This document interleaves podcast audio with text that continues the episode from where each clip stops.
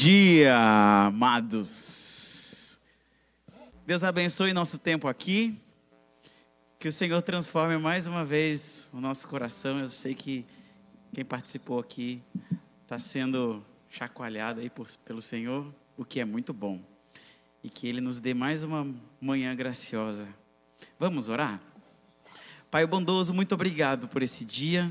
Obrigado pela noite de sono, de descanso de restauração. Pedimos que nessa manhã, Senhor, o Senhor continue a trabalhar naquilo que há no nosso coração que o Senhor quer trabalhar. Dá, Senhor Deus, ao Lu e a quem for traduzir também, Deus, a unção do Teu Espírito, para que venha de encontro direto ao nosso coração e que saiamos daqui gratos porque o Senhor fala conosco. Abençoa-nos, Pai, em nome de Jesus, amém.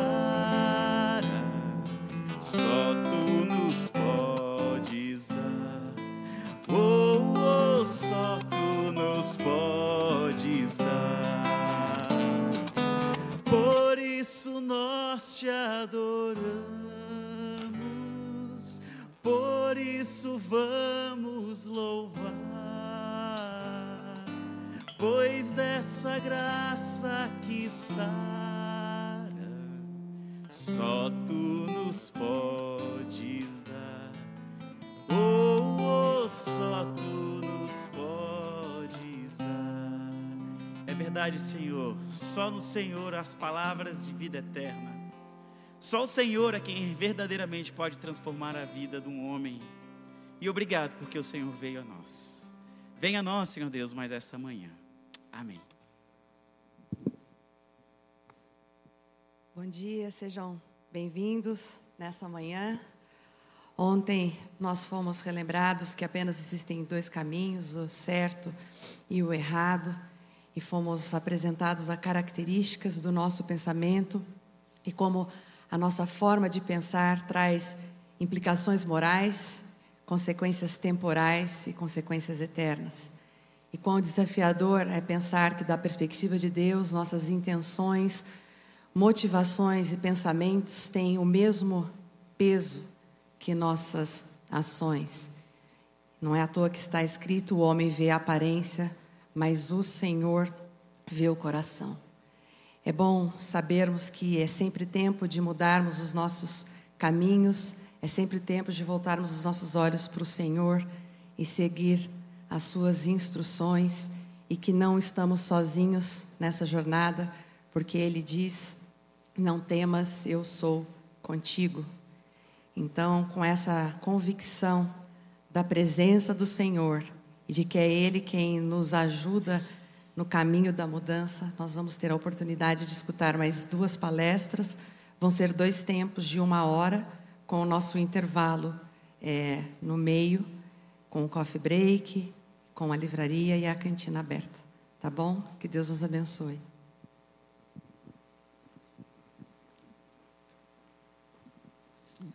Bom dia, cá estamos nós. Bom descanso. Dormiram bem? Estejamos bem atentos àquilo que Deus tem para nós hoje aqui.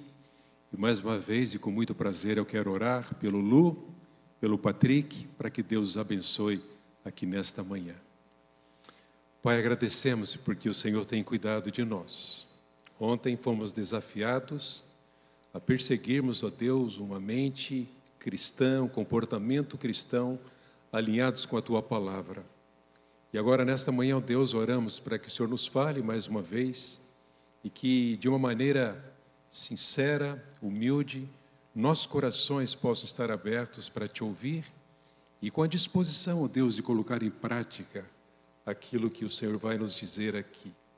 Abençoa, ó Deus, o teu servo Lu, abençoa também a tradução do Patrick, usa esses instrumentos nas tuas mãos para a tua glória e a nossa edificação. Em nome de Jesus oramos. Amém. Bom dia. Good morning. Have you ever been afraid?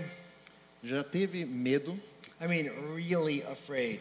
E eu estou falando assim, muito medo mesmo. Not just frightened, but terrified. Não apenas um pouco amedrontado, mas aterrorizado.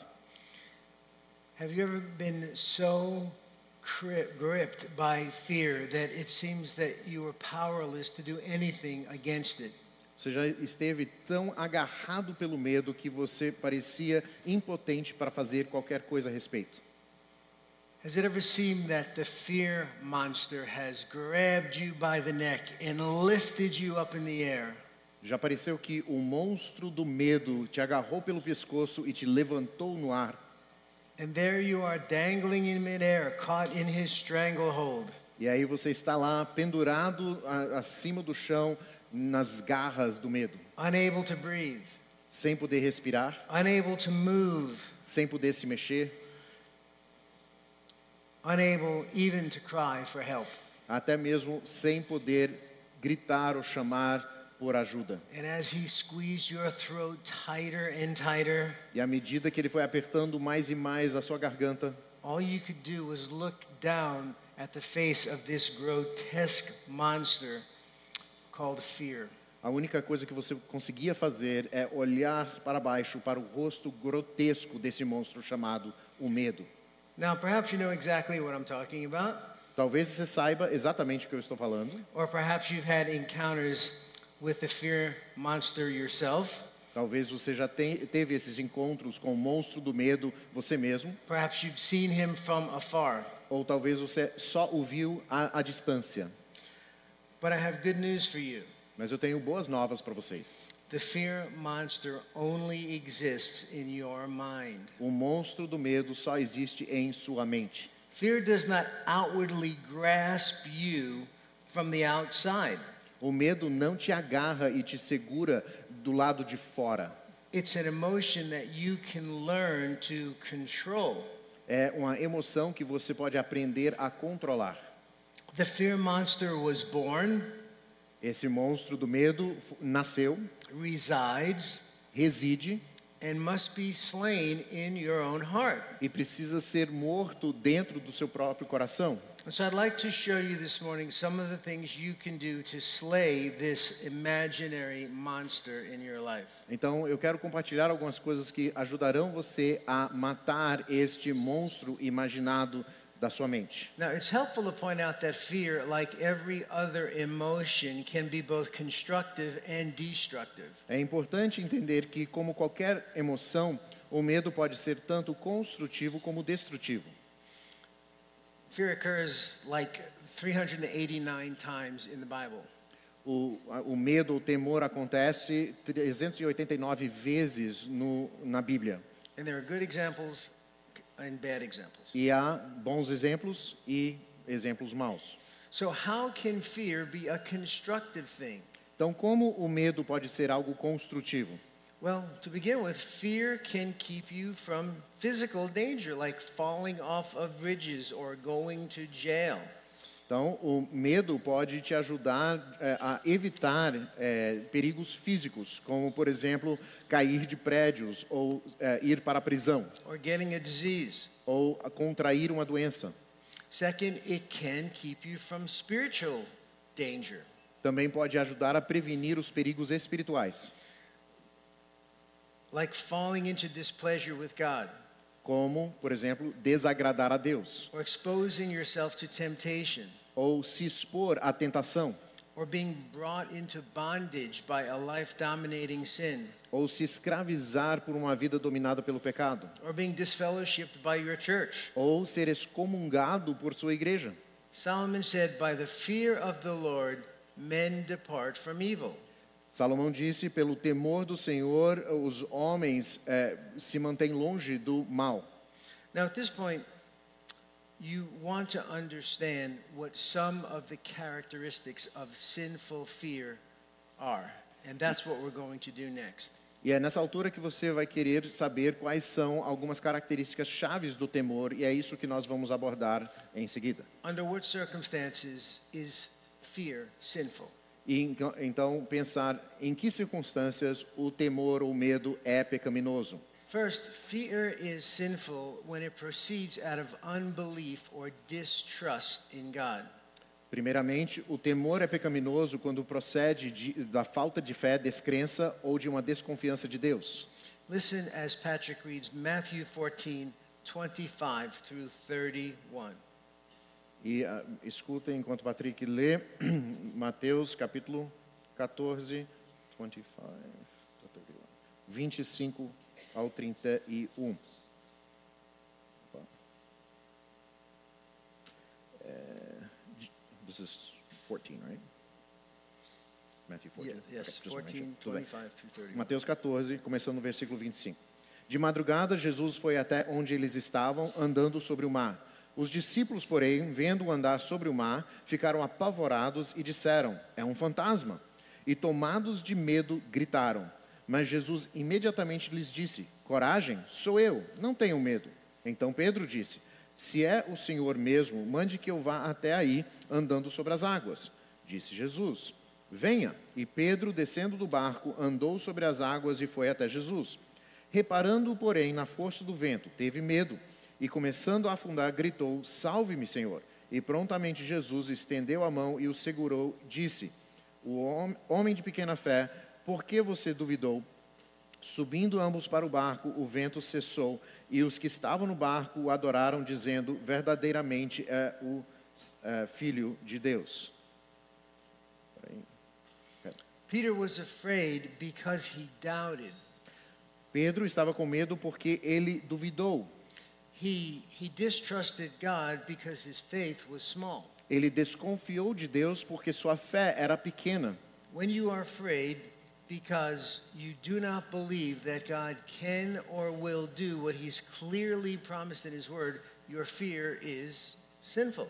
Quando você teme ou tem medo porque você não acredita que Deus pode ou fará aquilo que ele prometeu claramente em sua palavra, o seu temor é pecaminoso. Fear is also sinful when that which produces the fear is attributed with more power than what the Bible allows. O temor também é pecaminoso quando é, aquilo que produz o temor é atribuído com mais poder do que a própria palavra, a Bíblia, permite. When you believe that that which you fear has more power than God does, then you're struggling with sinful fear. Se você acredita que aquilo que você teme tem mais poder eh, do que Deus tem, você está lidando com um, um medo destrutivo. My friends, Jesus said, do not be afraid of those who kill the body and after that have no more that they can do, but I will warn you whom to fear. Fear the one whom after he has killed has authority to cast into hell. Yes, I tell you, fear him. That's Luke 12, 4 and 5. Em Lucas capítulo 12, versos 4 e 5, diz assim: Diga, Digo a vocês, ami- meus amigos, não temam os que matam o corpo e depois disso nada mais podem fazer. Eu, porém, vou mostrar a quem vocês devem temer. Temam aquele que, depois de matar, tem poder para lançar eh, no inferno. Sim, digo que a esse vocês devem temer. So, what is it that you actually fear? Então, o que você de fato teme? Do you really believe that God is bigger than that which you dread? Você acredita verdadeiramente que Deus é maior do que aquilo que você teme? Your feelings, Seus sentimentos, your enemies, seus inimigos, your circumstances, suas your circunstâncias, unknown future, seu futuro desconhecido, your unpaid bills, suas contas não pagas, the loss of your most cherished possession. a perda da sua posse mais eh, valiada. If you really believe God is bigger, then why are you so terrified? Se você crê verdadeiramente que Deus é maior, por que você estão, está tão aterrorizado? Third, fear is sinful when it attributes to God characteristics that are inconsistent with his nature. O medo é pecaminoso quando atribui a Deus características que são inconsistentes com sua natureza. When Christians are afraid, it's almost certain that they have a misconception about God. Quando cristãos estão ah, com medo, é quase certo que eles têm um conceito equivocado a respeito de Deus. And there are two extremes you have to watch out for. E tem dois extremos que precisamos evitar. The first is what I refer to as the good Lord mentality. Ah, o primeiro é o que eu chamo da mentalidade do bom Senhor. Like, God would never send anybody to hell. Aquele pensamento como Deus nunca enviaria ninguém ao inferno. I'm going to sin and God is going to forgive me. It's no big deal. Eu vou pecar e Deus vai me perdoar, não é grande coisa. And the second extreme is what I call the unmerciful tyrant mentality. E a segunda mentalidade é o que eu chamo do tirano implacável. It's, it's though God is some kind of a cosmic killjoy, and every time you're about to enjoy something, he squashes it and says, No, you can't do that. No, you can't do that. Sorry, you're not allowed to have fun. É como se Deus fosse aquele que sempre quer é, é, atrapalhar a nossa alegria, com, num sentido cósmico. Então, se a gente começar a gostar de alguma coisa, Deus está lá para dizer: não, você não pode, não, você não pode, e atrapalha os planos. I want to read a quote from um, a Puritan named Samuel Bourne. Eu quero ler uma citação aqui de um puritano chamado Samuel Bourne. It was published in uh, 1728, and the title is On Religious Fear. E foi publicado em 1728 e o título é A respeito do temor religioso. I think to save time, I'm just going to have Patrick interpret it, translate it. Ok? Or would you like me to read Não, não, we're good. Okay. É, então, para poupar um pouquinho de tempo aqui, eu vou pedir para o Patrick traduzir diretamente. Agora, eu estou vendo pela primeira vez, então calma aí. Puritanos não são tão Don't, don't be afraid. Então, não tenha medo. Então, todo temor verdadeiro do Ser Supremo só pode eh, sair de um conhecimento correto dele. Eh, isso consiste, primeiro e fundamentalmente, de conceber e acreditar eh, nele que ele é o que eh, diz ser e de fato é poderoso e ao mesmo tempo sábio, justo e benevolente. O caráter e título mais consistentemente atribuído ao nosso Salvador e aos seus apóstolos, referente a Deus, é o Pai. E este nome é o que nós eh, somos ensinados a usar para abordá-lo, ou, ou seja, nosso Pai que está no céu. Mas se nós imputarmos a eles, a ele, qualidades inconsistentes desse caráter parental ou paternal e representamos ele a nós mesmos como buscando e deleitando não na felicidade, mas na miséria e ruína das suas criaturas, nós destronamos a Deus como, como Pai e colocamos Ele de fato como um tirano. E o temor de tal falsa deidade é bem diferente daquilo do temor a Deus.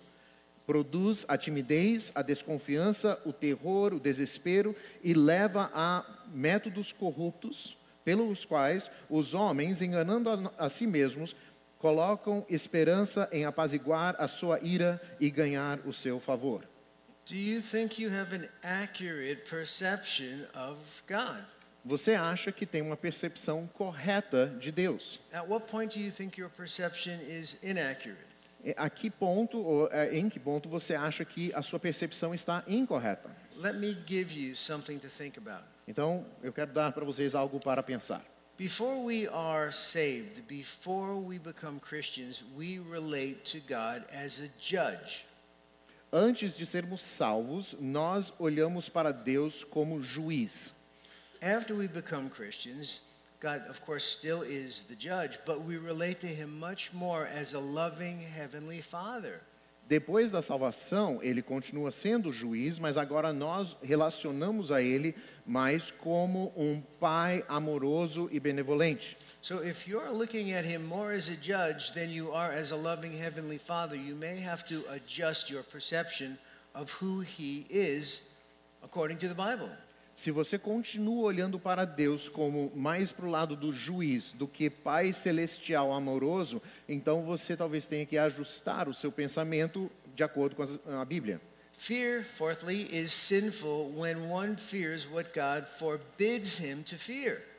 O temor é pecaminoso quando nós tememos, alguém teme, aquilo que Deus proíbe que temamos. What is it that the Bible says we should not fear? O que, que a Bíblia diz que nós não devemos temer? We shouldn't fear, first of all, people. Nós não devemos temer, primeiramente, as pessoas. The Lord is my light and my salvation. Whom shall I fear? The Lord is the defense of my life. Whom shall I dread? When evildoers came upon me to devour my flesh, my adversaries and my enemies, they stumbled and fell. Though a host should encamp against me, my heart will not fear. Though war arise against me, in spite of this, I shall be confident. Então, do Salmo 27, o Senhor é a minha luz e a minha salvação. De quem terei medo?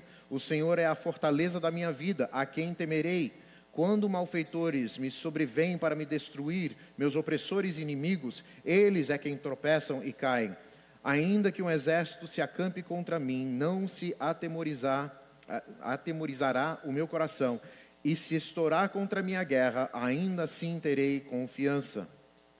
The Bible forbids us from being inordinately fearful of our environment and circumstances. A Bíblia proíbe que nós tenhamos um, um medo demasiado sobre o nosso ambiente e as nossas circunstâncias. God is our refuge and strength, a very present help in time of trouble. Therefore, we will not fear, though the earth should change, though the mountains slip into the heart of the sea, though its waters roar and foam, though the mountains quake at its swelling pride. Do Salmo 46, Deus é o nosso refúgio e fortaleza, socorro bem presente nas tribulações. Portanto, não temeremos, ainda que a terra se transtorne e os montes se abalem no seio dos mares, ainda que as águas tumultuem e espumejem e na sua fúria os montes estremeçam. You will not be afraid of the terror by night, or by the arrow that flies by day, or of the pestilence that stalks, in darkness, or the destruction that lays waste at noon. And that's verse- sorry. 91, 5 and 6. Você não terá medo do terror noturno, nem da flecha que voa de dia, nem da peste que se propaga nas trevas, nem da mor- mortandade que assola ao meio-dia. Do Salmo 91. By night, by day, in darkness and in light, God is our environment. De noite, de dia, na escuridão, na luz, Deus é o nosso ambiente. Where shall I go from your presence? Onde poderia ir da sua presença? If I go into the depths of the sea, you're there with me. Eu posso ir às profundezas, mas vejo que estás comigo. Up in the mountains, you're there with me. Nas montanhas estás comigo. In him we live and move and have our being. Nele vivemos e nos movemos e tem, temos o nosso ser. He is in control of our circumstances. Ele está no controle das nossas circunstâncias.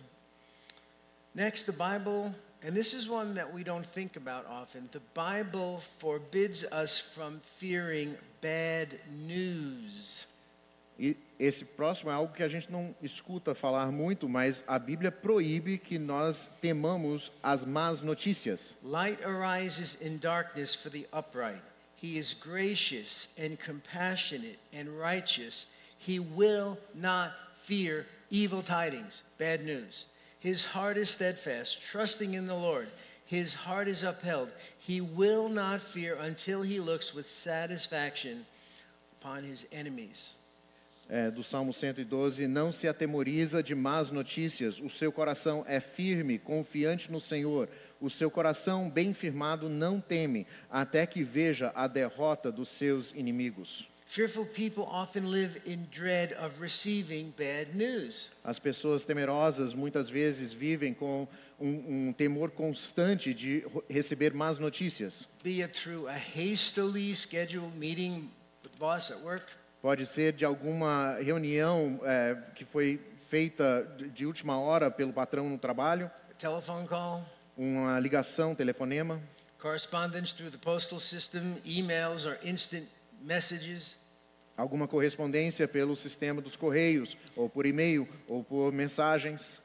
The, they actually anxiously await for the hammer to fall on them. Eles estão ansiosamente esperando que desça o martelo. They focus on secondary causes. Eles focam nas causas secundárias. The Sabaeans, the Chaldeans, the fire that fell from heaven, rather than on their heavenly Father, who for his own eternal purposes causes all things to work together for the good of those who love him and to those who are called according to his purpose. Então, eles estão temendo os sabeus, os ca- caldeus, aquele fogo que desceu do céu, ao invés de olhar para o seu Pai celestial soberano, que cuida com seus, seus próprios propósitos eternos, que causa todas as coisas para operarem para o bem daqueles que o amam, que são chamados de acordo com seu propósito. Fear is sinful when it is rooted in the loss of some cherished idolatrous desire. O temor é pecaminoso quando é enraizado em algum tipo de perda de algum eh, desejo idólatra favorito. Nevertheless, even many of the rulers believed in him, but because of the Pharisees, they were not professing him publicly, lest they should be put out of the synagogue. Why? Because they loved, didn't like, didn't appreciate, they loved the approval of man more than, or rather than, the approval of God. Então diz aqui em João, no entanto, muitos dentre as próprias autoridades creram em Jesus, mas por causa dos fariseus não o confessavam, não para não serem expulsos da sinagoga, porque amaram mais a glória dos homens do que a glória de Deus. Why were they so afraid? Por que, que eles estavam com tanto medo? Because they inordinate lo- inordinately loved, they idolized the approval of, mere, of man. Porque amavam demasiadamente, idolatravam a aprovação do homem.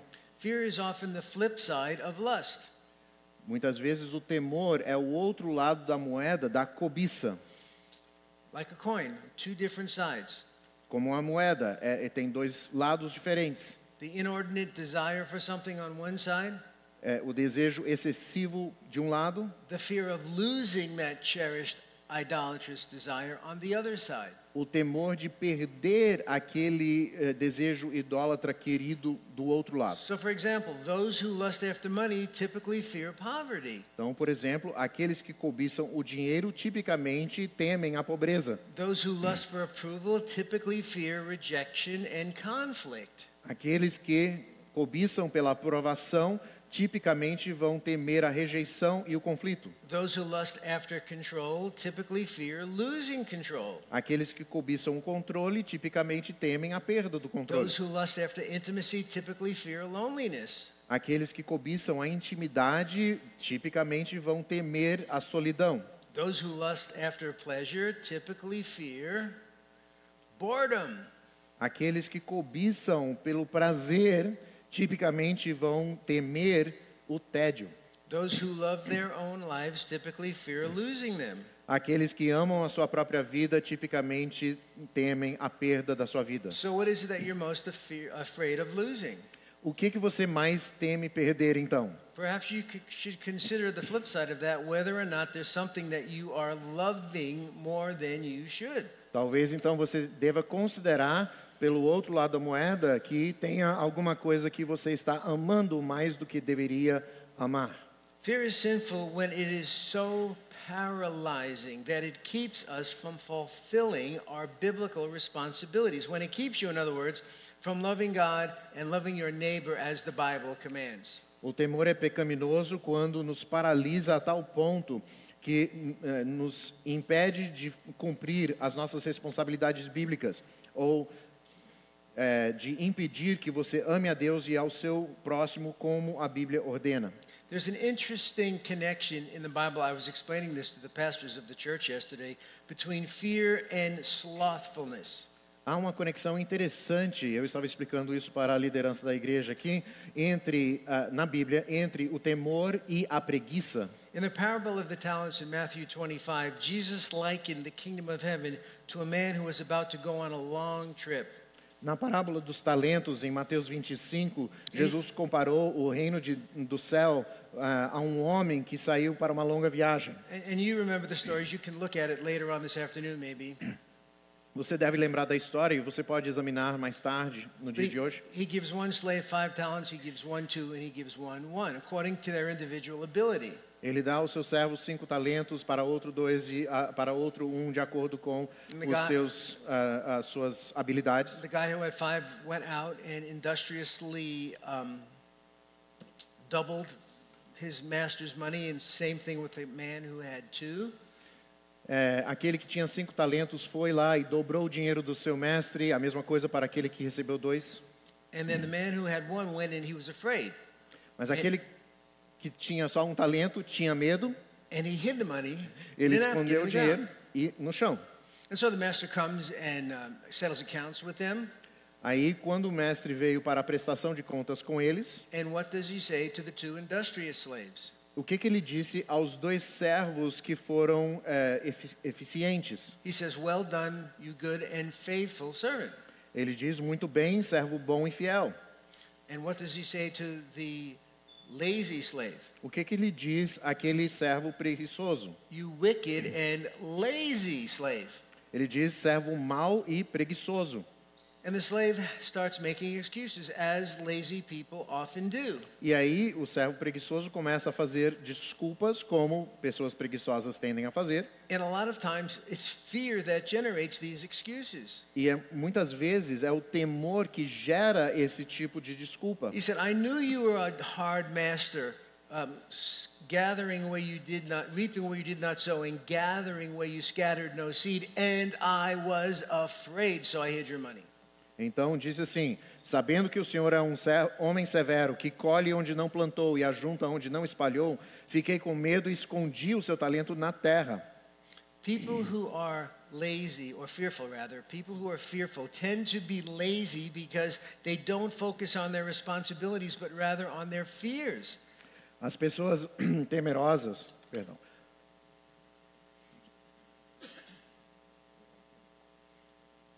Is it my turn or yours? Okay, Não sorry. tem que mandar. As pessoas temerosas, mesmo assim, tendem a ser preguiçosas porque não, eles focam não nas suas responsabilidades, mas em seus temores. Even the proverbial sluggard in the, in the book of Proverbs was, was afraid, right? The sluggard says, There's a lion outside, I'll be slain in the streets. Again, fear, excuses. Até o preguiçoso do livro de Provérbios tem eh, essa ideia de desculpas. Ele não tem um leão nas ruas, é por isso que eu não vou sair. Então ele é preguiçoso por causa dos seus temores. And what is, as we'll see, the biblical antidote for fear? E como nós veremos, qual é o antídoto bíblico para o temor? It's 1 John 4:18. It's love. É 1 João 4, é, d- é, 18, é o amor. There is no fear in love, but perfect love casts out fear.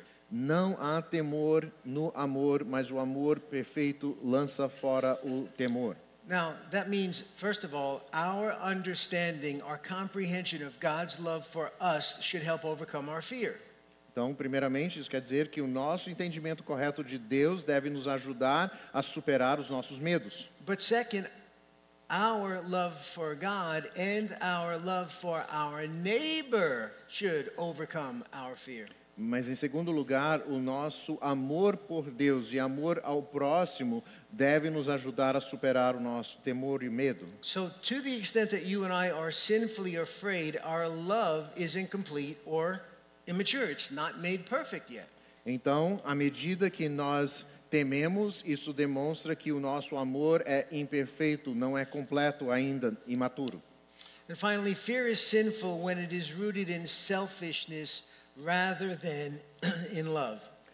É, é, aqui o medo é pecaminoso quando está enraizado na, é, no egoísmo ao invés do amor. There's an interesting correlation in the Bible between sinful fear and selfishness. Há um, é, uma correlação interessante na Bíblia entre o temor pecaminoso e o egoísmo. People who are selfish tend to be fearful. As pessoas egoístas tendem a ser temerosas.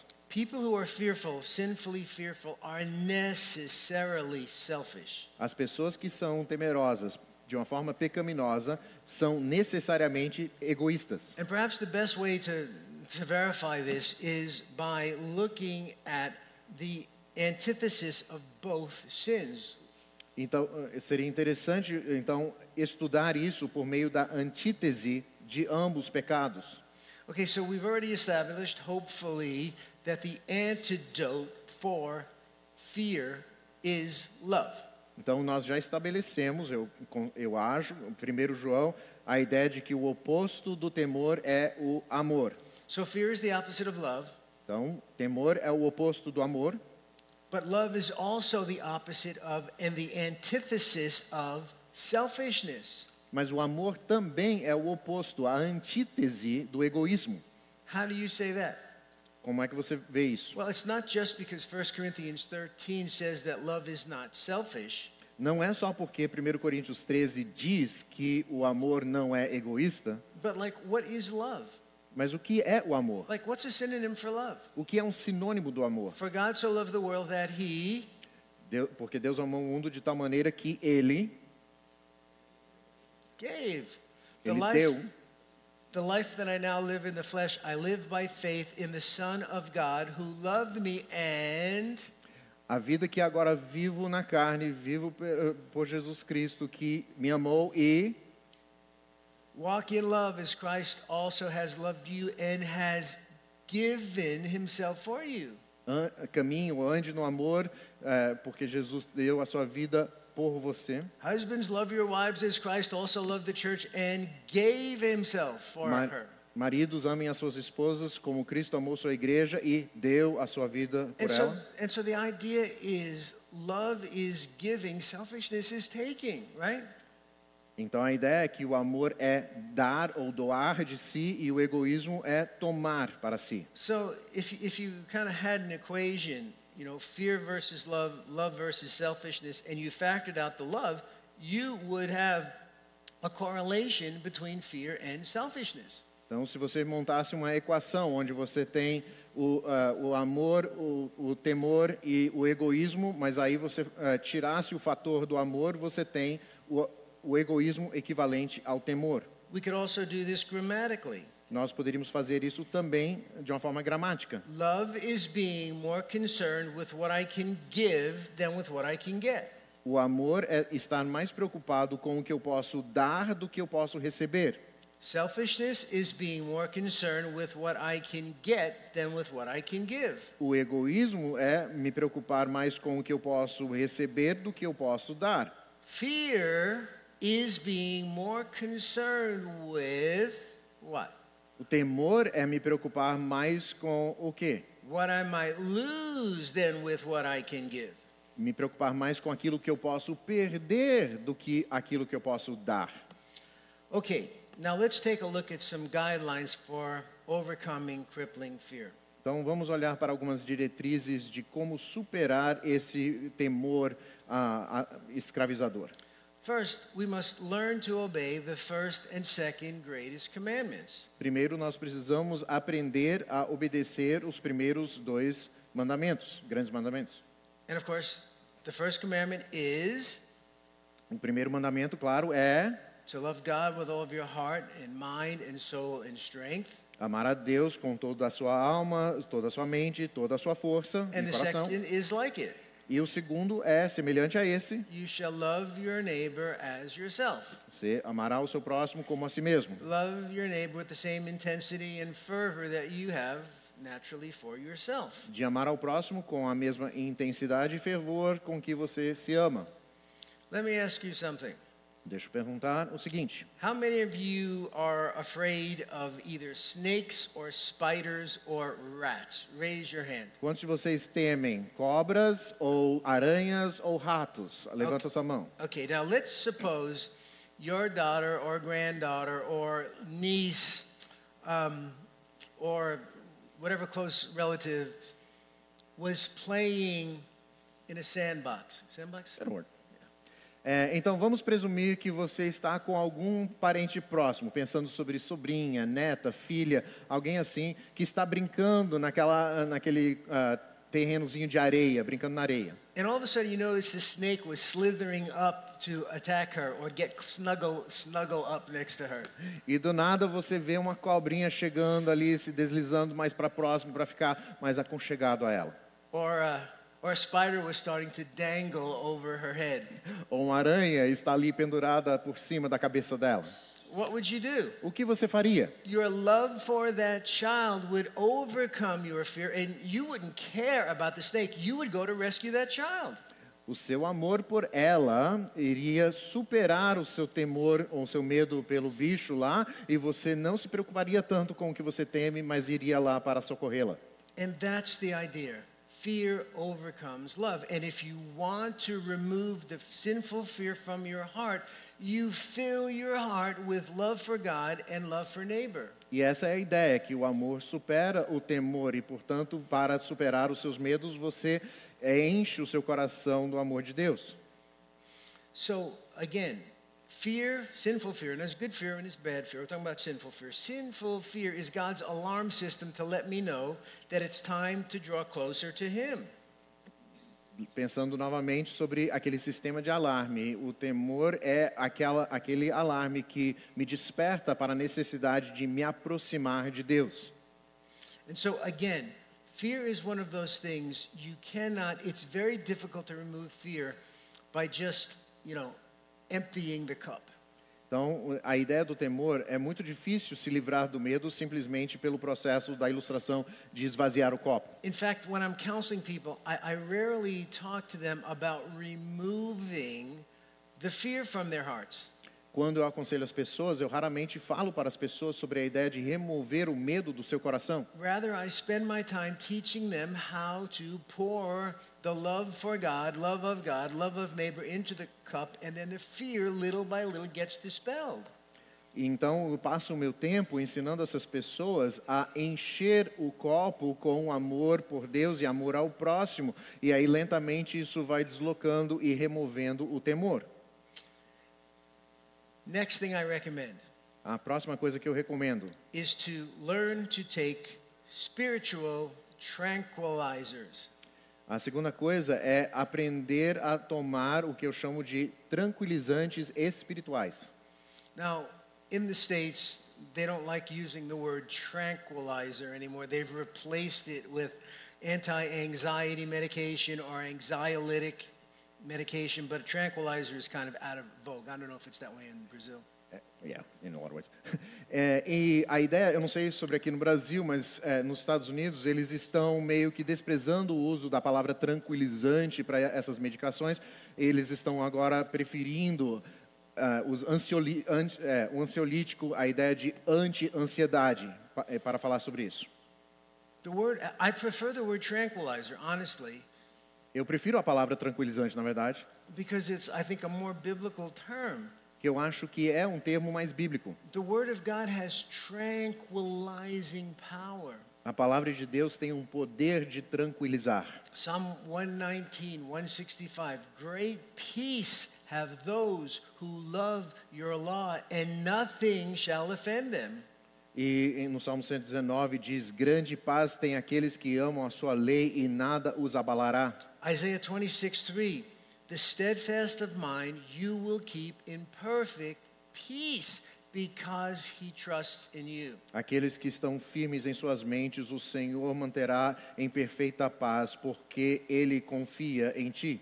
Now, in the States, whenever a doctor prescribes an anti anxiety medication, a tranquilizer, E nos Estados Unidos, quando o médico prescre- prescreve um desses ansiolíticos, eh, um tranquilizante, the bottle will say, take as needed for anxiety. a, a própria, o próprio rótulo vai dizer assim: tome na medida do necessário para a sua ansiedade. You you don't take them around the clock, you take them as needed typically. Você não toma de acordo com algum cronograma, você toma a medida do necessário. Well, I know of a tranquilizer that is far more effective and safer than any medication known to man. Eu conheço um tranquilizante que é mais eficaz e muito mais seguro do que qualquer medicação feita pelo homem. This tranquilizer, when taken during times of anxiety and fear, has even been known to work faster than the time it takes for most tranquilizers to be absorbed into and distributed throughout the bloodstream. E esse tranquilizante, é, quando tomado durante tempos de ansiedade e, e medo, é, sabe-se que ele funciona até mais rápido do que o tempo que é necessário para os tranquilizantes serem absorvidos pela corrente sanguínea.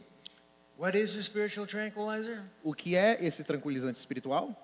A spiritual tranquilizer consists of memorizing specific portions of related scripture at the first onset of emotional distress. O que é então um tranquilizante espiritual?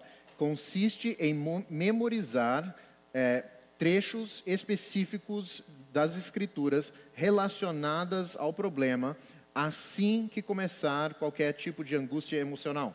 The psalmist said, What times I am afraid, when I am afraid, I will put my trust in you.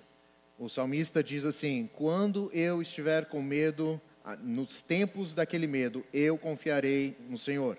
So you find yourself being anxious.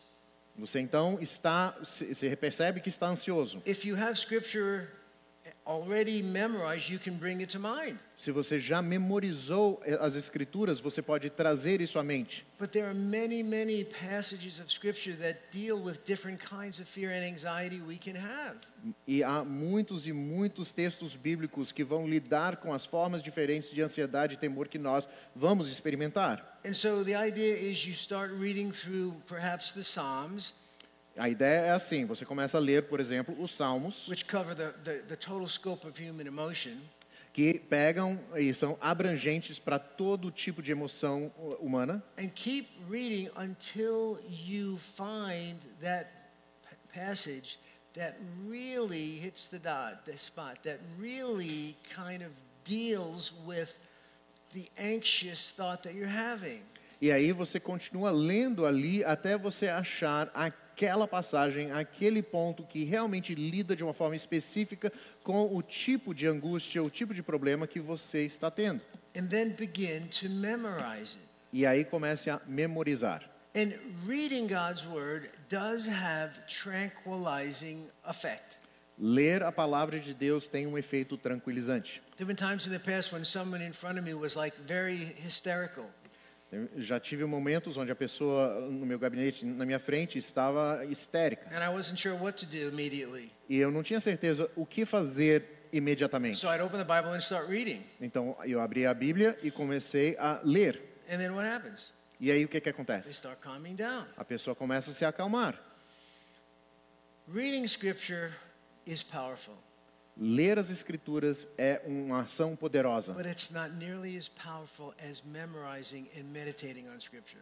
mas não é tão poderoso quanto meditar e memorizar as escrituras. So, yesterday, um, after I met with your pastors, they took me out to lunch. Então, ontem, depois de me encontrar com seus pastores, eles me levaram para almoçar And I had my favorite Brazilian food, e eu comi a minha comida brasileira favorita, torresmo.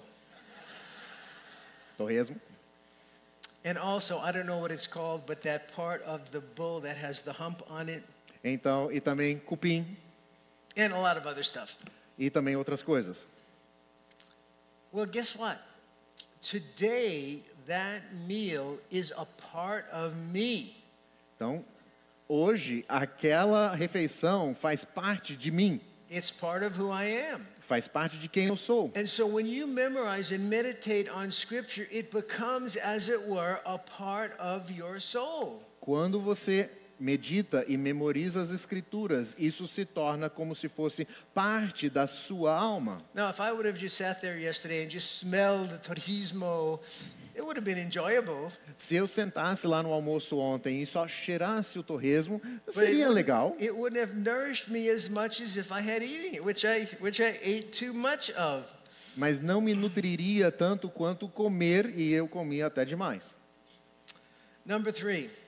Número 3. encourage the counts eh, i'm sorry meditate so first you memorize and then next you meditate often not just on scripture but meditate often on past occasions of god's faithfulness to you in your past dangers and distresses Então, não apenas é, memorizar, mas agora meditar, encorajar o aconselhando a meditar em ocasiões do passado que demonstram a fidelidade de Deus em algum perigo ou angústia. especially those times when you were in a similar situation and the lord delivered you Especialmente naquelas situações semelhantes onde o Senhor te deu um livramento.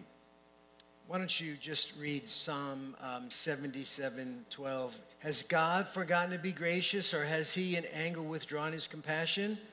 As I said, this is my anguish, but I will remember the years of the right hand of the Most High. I will remember the deeds of the Lord.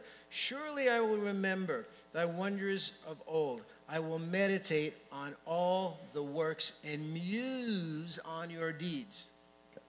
Começando no versículo 9 de Salmo 77, será que Deus se esqueceu de ser bondoso, ou será que encerrou as suas misericórdias na sua ira? Então eu disse: Esta é a minha aflição, o poder do Altíssimo não é mais o mesmo. Recordarei os feitos do Senhor, certamente me lembrarei das tuas maravilhas da antiguidade, meditarei em todas as tuas obras e pensarei em todos os teus feitos poderosos. The, the great Baptist British preacher Charles Spurgeon said this about faith. O grande pregador batista Charles Spurgeon falou o seguinte sobre a fé. He said, Faith has a good memory.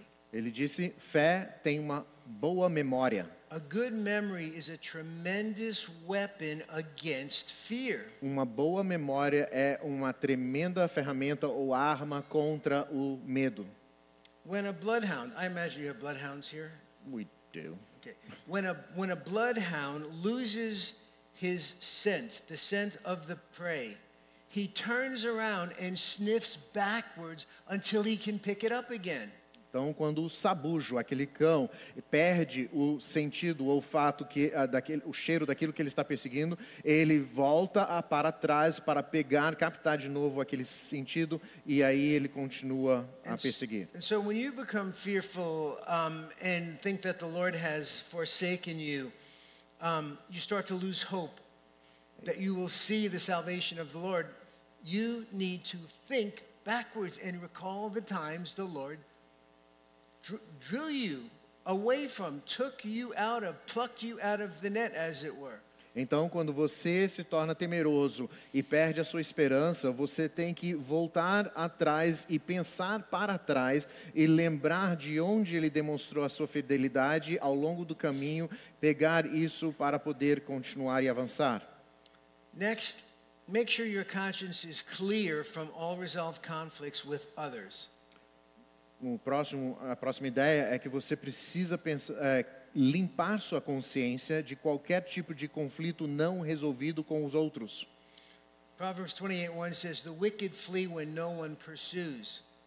É, em Provérbios 28 diz que o ímpio foge quando ninguém persegue.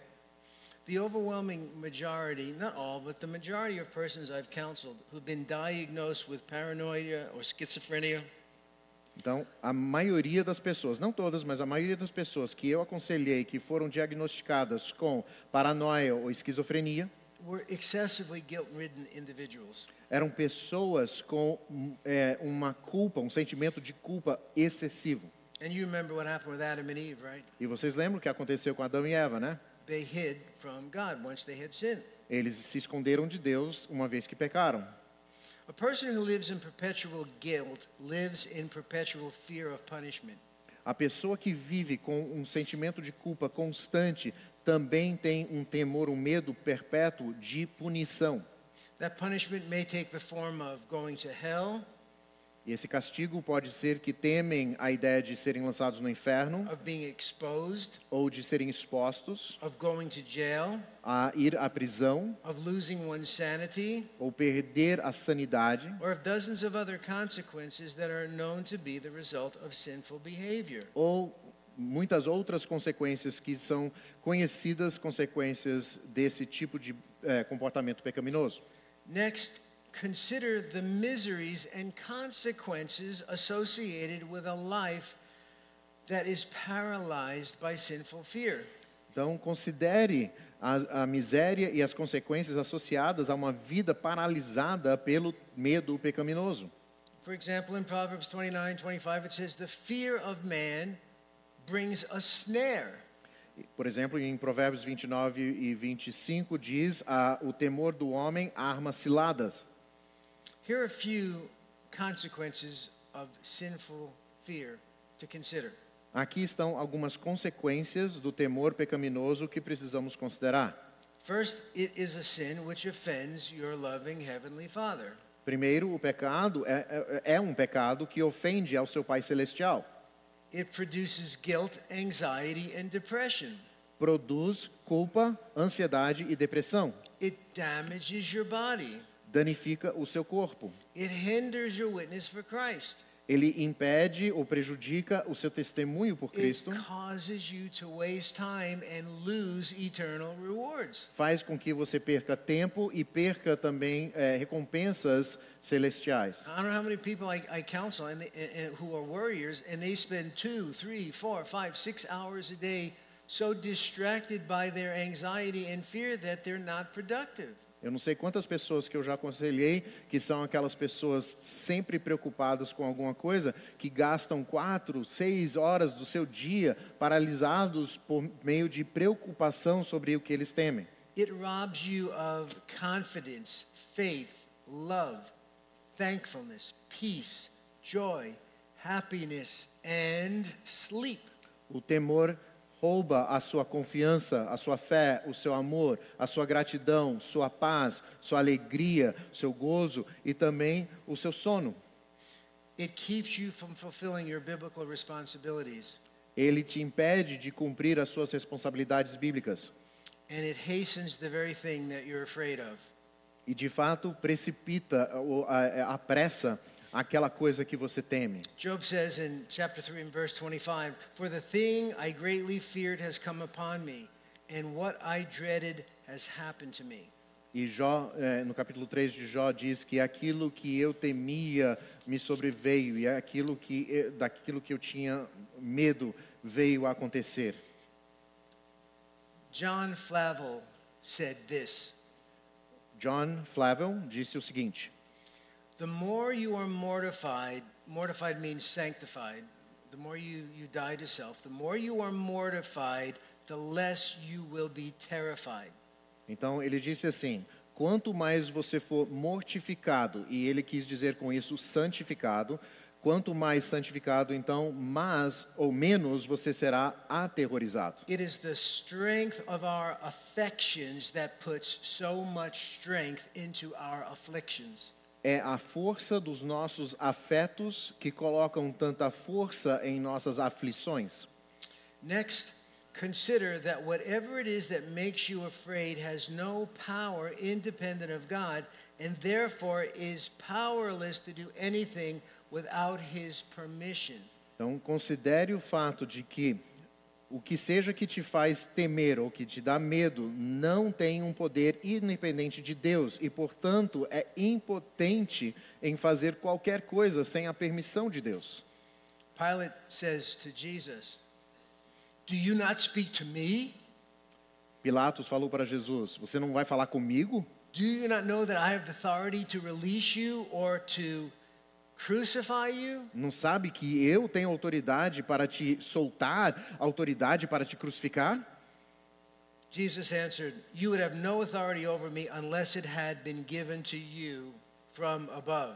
E Jesus disse: Você não tem autoridade sobre mim, a não ser que seja dado de cima. And if I remember the story right, at that point, Pilate was terrified. E se eu lembro corretamente da história, foi nesse momento que Pilatos ficou aterrorizado. Contrast the faithfulness of God with that, the faithfulness of your dearest and most faithful friend. É, precisamos fazer o contraste com a fidelidade de Deus em comparação ao melhor e mais fiel amigo do aconselhando. Proverbs 18:24 says there's a friend that sticks closer than a brother. Então, Provérbios 18, 24 diz que há um amigo que é mais próximo do que um irmão. Ask yourself, okay, who's my most faithful friend? É, aí você tem que perguntar a si mesmo: quem é o meu amigo mais fiel? To what extent can I depend upon that friend to help me when I'm in need or in prison or in sickness or in pain or in distress or in danger? Então, até que ponto eu posso então confiar nesse amigo quando eu estou angustiado, quando estou em perigo, quando estou na prisão ou quando estiver passando por qualquer coisa?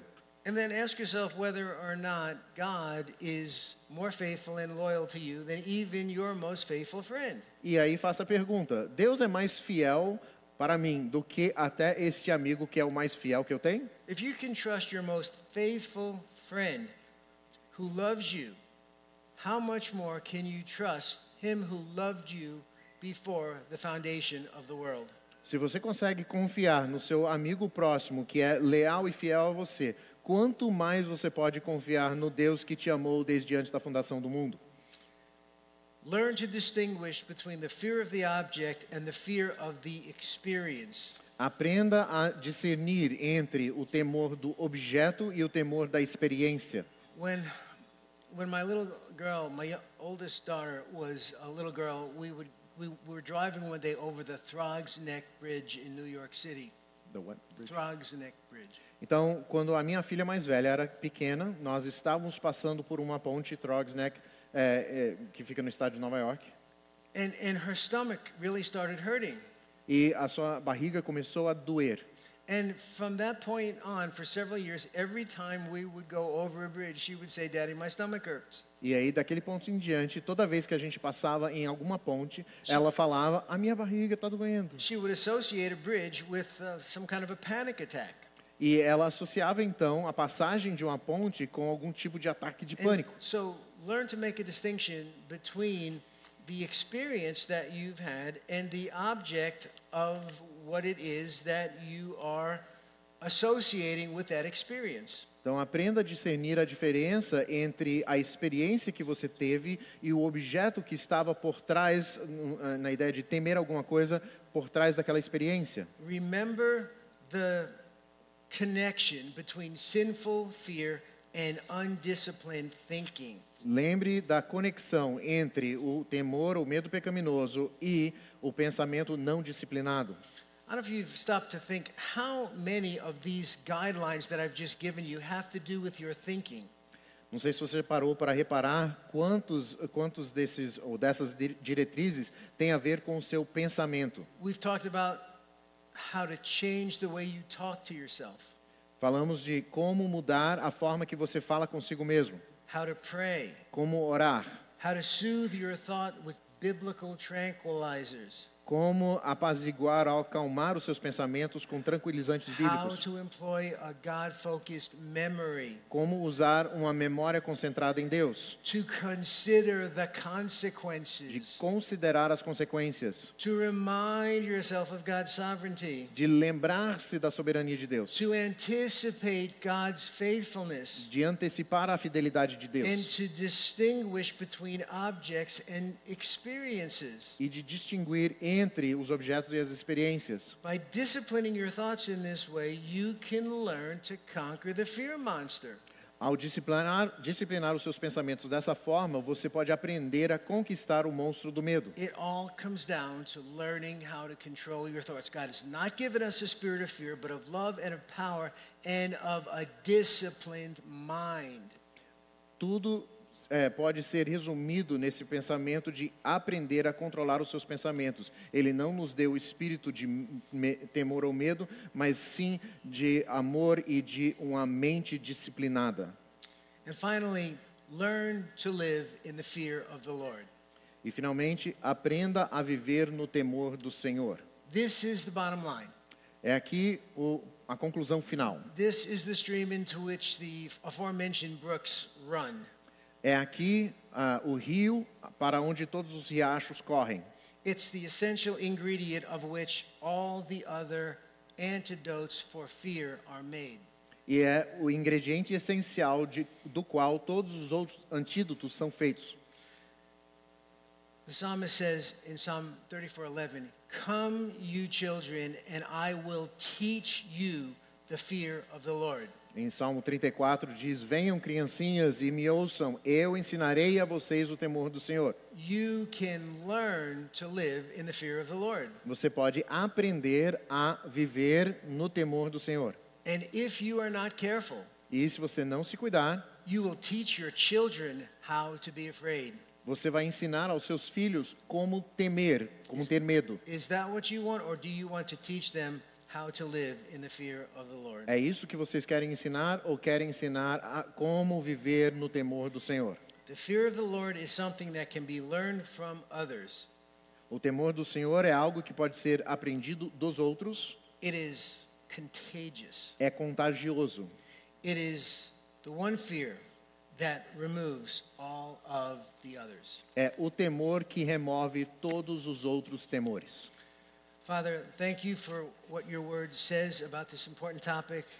Pai, nós agradecemos pelo que o Senhor, a sua palavra diz sobre esse assunto importante. We confess that each of us, in different ways, uh, struggle with fear and anxiety.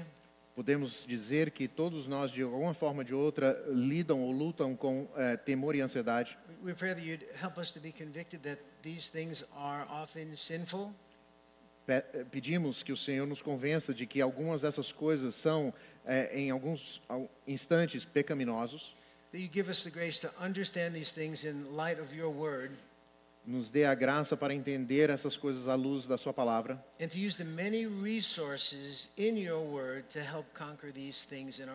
e usar os recursos, os muitos recursos encontrados na sua palavra para conquistar o medo em nossa vida. In Christ's name.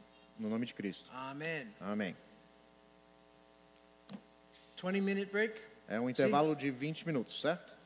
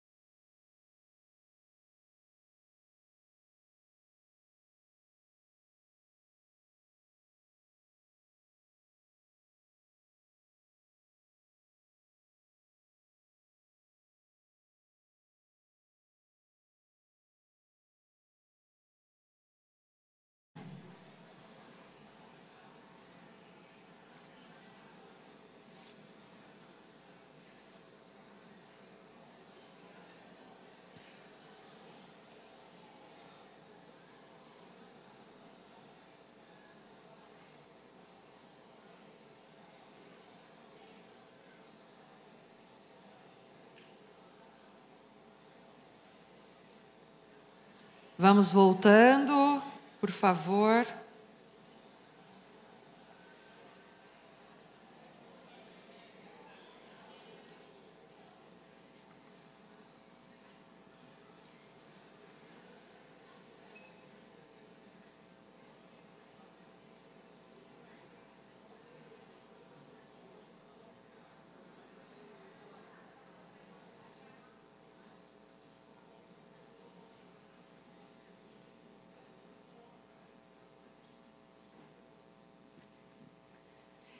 Algumas das palestras do Lupriolo têm né, como base alguns dos seus livros, mas ele tem vários né, livros traduzidos para o português. Então vocês podem aproveitar após o término dessa próxima palestra, dar um pulinho ali na livraria. É, são excelentes livros para, para nós e também para dar de presente. Então tem esse Resolução de Conflito, que fala bastante sobre relacionamento e a forma da gente endereçar né, a exortação e, e, e tópicos mais difíceis, tem de aconselhamento bíblico. Esse é o da palestra de quinta-feira, O Caminho para o Filho Andar. Esse box da adolescência, ele é ótimo. São quatro é, livretos é, para pais de adolescentes. Fala da ira, comunicação, pais provocativos e rejeição, ira e manipulação, os pecados dos pais e o exercício da sabedoria. O livro da palestra de quarta, né? Desejo de agradar os outros. Recolhendo os pedaços, ele é para relacionamentos que acabam. Filhos irados, esse livro ele é excelente. É, para nós, se às vezes lê com foco para tratar o filho, mas Posso dizer que eu fui tremendamente abençoada com a leitura desse livro, no tema da ira. O livro dos maridos perseguindo a excelência. E esse livro do namoro também ele é ótimo. Né? Muitos dos nossos, dos nossos discipuladores aqui usam. Então, se você tem o seu filho que está nessa, nessa época, é uma ótima literatura também. Aproveitem e tem o livro da solidão, que também está ali sendo vendido. Essa palestra é o livro novo dele. E a palestra de hoje à noite no programa dos jovens vai ser em cima do livro da solidão. É, estão todos convidados é, para participar. E agora nós vamos fazer o sorteio daqueles livretos. É, então vamos fazer o primeiro sorteio em cima de engano e amargura. Amargura é o tema da próxima palestra de agora. E o contemplado com esses livretos é Mateus de Note. Mateus de Note está aí. Não. Então, perdeu. Vamos ver. Um próximo. Sortudo. Lucas Fonseca, de novo, e é outro número. Não. Pastores não participam desse sorteio 347 aqui. Mateus Tambellini também não está. É,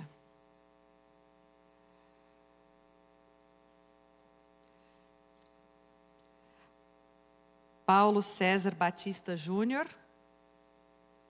Também não. Está aqui? Opa! Desculpa. Parabéns, Paulo. Amargura engano e agora julgamentos e egoísmo.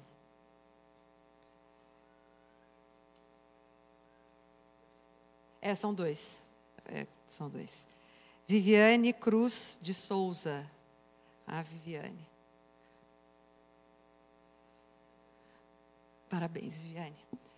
Bom, gente, é isso. Então, lembrando mais uma vez que a livraria vai estar aberta e agora teremos mais uma hora de palestra. É Patrick, Lu.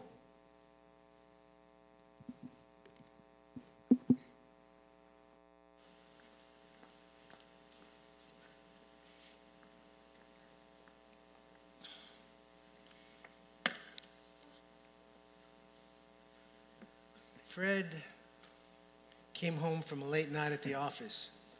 O Fred voltou para casa depois de uma tarde uh, atrasada no serviço. After snarfing down his reheated supper, he walked into the bathroom to brush his teeth. Depois de comer rapidamente um, um jantar que ele só ah, requentou, ele foi ao banheiro para escovar os dentes. The moment he opened the vanity drawer, he spotted the tube of toothpaste that his wife, Wilma, had squashed in the middle for the umpteenth time.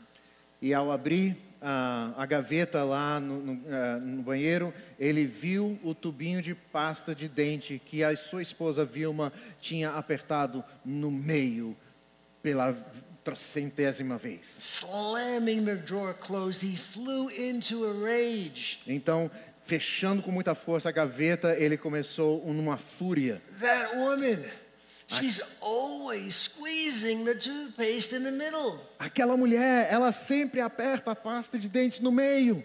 But uh, I've told her a thousand times, please roll it up for me. But does she listen to me? No, never. Já falei mil vezes para ela enrolar do, finalzinho, mas ela me escuta? Não, claro que não. I might as well talk to the tube of toothpaste itself rather than expect her to listen to what I've asked her to do a thousand times. Eu deveria, na verdade, falar com um tubo de pasta de dente, ao invés de falar com ela, porque ela não me escuta. She's the most stubborn, pig headed woman I've ever met. Ela é uma das mulheres mais teimosas que eu conheço. How would she like it if I ignored her incessant requests? Como ela gostaria se eu ignorasse as suas perguntas frequentes? She wouldn't like it one bit. Ela não gostaria nem um pouquinho.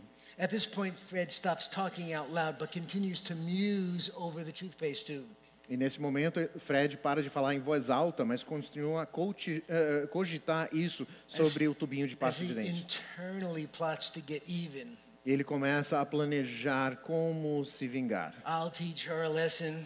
Eu vou ensinar uma lição para ela. She hates it when anyone forgets to replace the cap on the toothpaste tube. Ela odeia quando qualquer pessoa esquece de colocar a tampa no tubo de pasta de dente. So I'm going to leave it off. Então eu vou deixar de colocar. And tomorrow morning, when she comes here to brush her teeth, she'll be furious that I forgot to put the tube cover back on the tube. E amanhã de manhã, quando ela chegar aqui para escovar os dentes, ela vai ficar furiosa que eu esqueci de colocar a tampa. And maybe if things go really well, E talvez se as coisas forem muito bem, a little bit of toothpaste will harden in the neck of the tube um pouquinho da pasta de dente vai endurecer ali and maybe form a little pellet. E talvez até criar um, um- como se fosse uma coisinha de chumbo. Out. Aí quando ela for apertar para tirar a pasta de dente, não vai sair. And maybe she'll look at it in the tube Aí ela vai olhar para o tubinho e apertar bem forte And the little pellet will come out and hit her between the eyes. e aquela bolota vai acertar bem no meio dos olhos. Now, let me ask you is a squashed tube of toothpaste worth expending all of that emotional energy? Então a pergunta que seria assim: um tubo de pasta de dente é o suficiente ou merece tanta energia emocional? I mean, what kind of response does a tube of toothpaste that's, his, that's been repeatedly squashed in the middle deserve? Que tipo de resposta esse tubo de pasta de dente que foi repetidas vezes apertado no meio realmente merece? Oh, look at that. She squashed the toothpaste tube in the middle again. Maybe we ought to invest in two separate tubes of toothpaste. Ah, vejam só, ela apertou de novo no meio. Talvez devemos investir em dois tubos de pasta de dente. When we exert inordinate amounts of emotional energy over such trivial disappointments, it's a good indication that we are bitter. Quando nós usamos, eh, gastamos eh, ah, quantidades demasiadas de energia emocional em coisas tão banais, isso talvez é uma boa indicação que estamos amargurados. The verb translated to be bitter means to cut or to prick. A palavra que é traduzida a ideia de ser ou estar amargurado quer dizer cortar ou eh, a- apontar. Now, you may think of bitterness as sort of a self inflicted internal wound, and it is. Você talvez pense sobre a amargura como sendo algo é, auto-infligido, algo que é interno e de fato é. But the Bible says that a resentful, unforgiving attitude will cut and prick others also. Mas a Bíblia diz que esse tipo de atitude com ressentimento e que não perdoa vai cortar e espetar os outros também. Bitterness is the result of not forgiving others. A amargura é resultado de não perdoar os outros. If you're bitter at someone, it means you haven't forgiven that person. Se você está amargurado com alguém, quer dizer que você não perdoou aquela pessoa. To put it another way, bitterness is the result of responding improperly, unbiblically to an offense. Colocando de outra forma, a amargura é o resultado de responder inadequadamente ou impropriadamente, é, uma forma não bíblica, a uma ofensa. Scripture likens bitterness to a root. As escrituras comparam a amargura a uma raiz. In Hebrews 12, 15, it says, See to it that no one comes short of the grace of God, that no root of bitterness springing up causes trouble, and by it many, that is others, many be defiled. Em Hebreus capítulo 12, verso 15 diz assim: Cuidem para que ninguém fique afastado da graça de Deus e que nenhuma raiz de amargura brotando cause perturbação e por meio dela muitos sejam contaminados. Now, roots have to be planted. Raízes precisam ser plantadas. So let me ask you, what do you suppose is the seed that, when planted on the soil of our hearts, sprouts into a root of bitterness? Então deixa eu perguntar, o que você acha que é a semente que quando plantada no solo dos nossos corações brota é, de é, é, e começa a formar uma raiz de amargura? Generally speaking, it's a hurt. De forma geral, podemos falar que é uma mágoa ou alguma ferida. When someone hurts you, it's as if they've taken a little seed and dropped it on the soil of your heart. Quando alguém nos fere, é como eles pegassem uma semente e lançassem ali no solo do nosso coração. At this point, you can respond in two ways. E neste ponto, você pode responder de duas formas. You can pick up that seed and flick it away, Você pode pegar a sementinha e lançar para longe, by reviewing the offense over and over again in your mind. ou você pode começar a cultivar aquela semente e você faz isso por meio de remoer e pensar sobre aquela ofensa inúmeras vezes. Veronica's best friend, Betty, A melhor amiga da Verônica, a Beth, had been planning a sleepover for the youth group all summer long. Tinham planejado ao longo do intervalo do verão, é, o, te, o tempo inteiro, um evento onde as meninas viriam para é, dormir é, juntas é, para o grupo de jovens das, It, it das was jovens. like the biggest topic of discussion for the girls in the youth group all summer long. Então isso foi a discussão, o tititi entre as meninas do grupo de jovens aquele verão inteiro. The whole youth group was going to be there.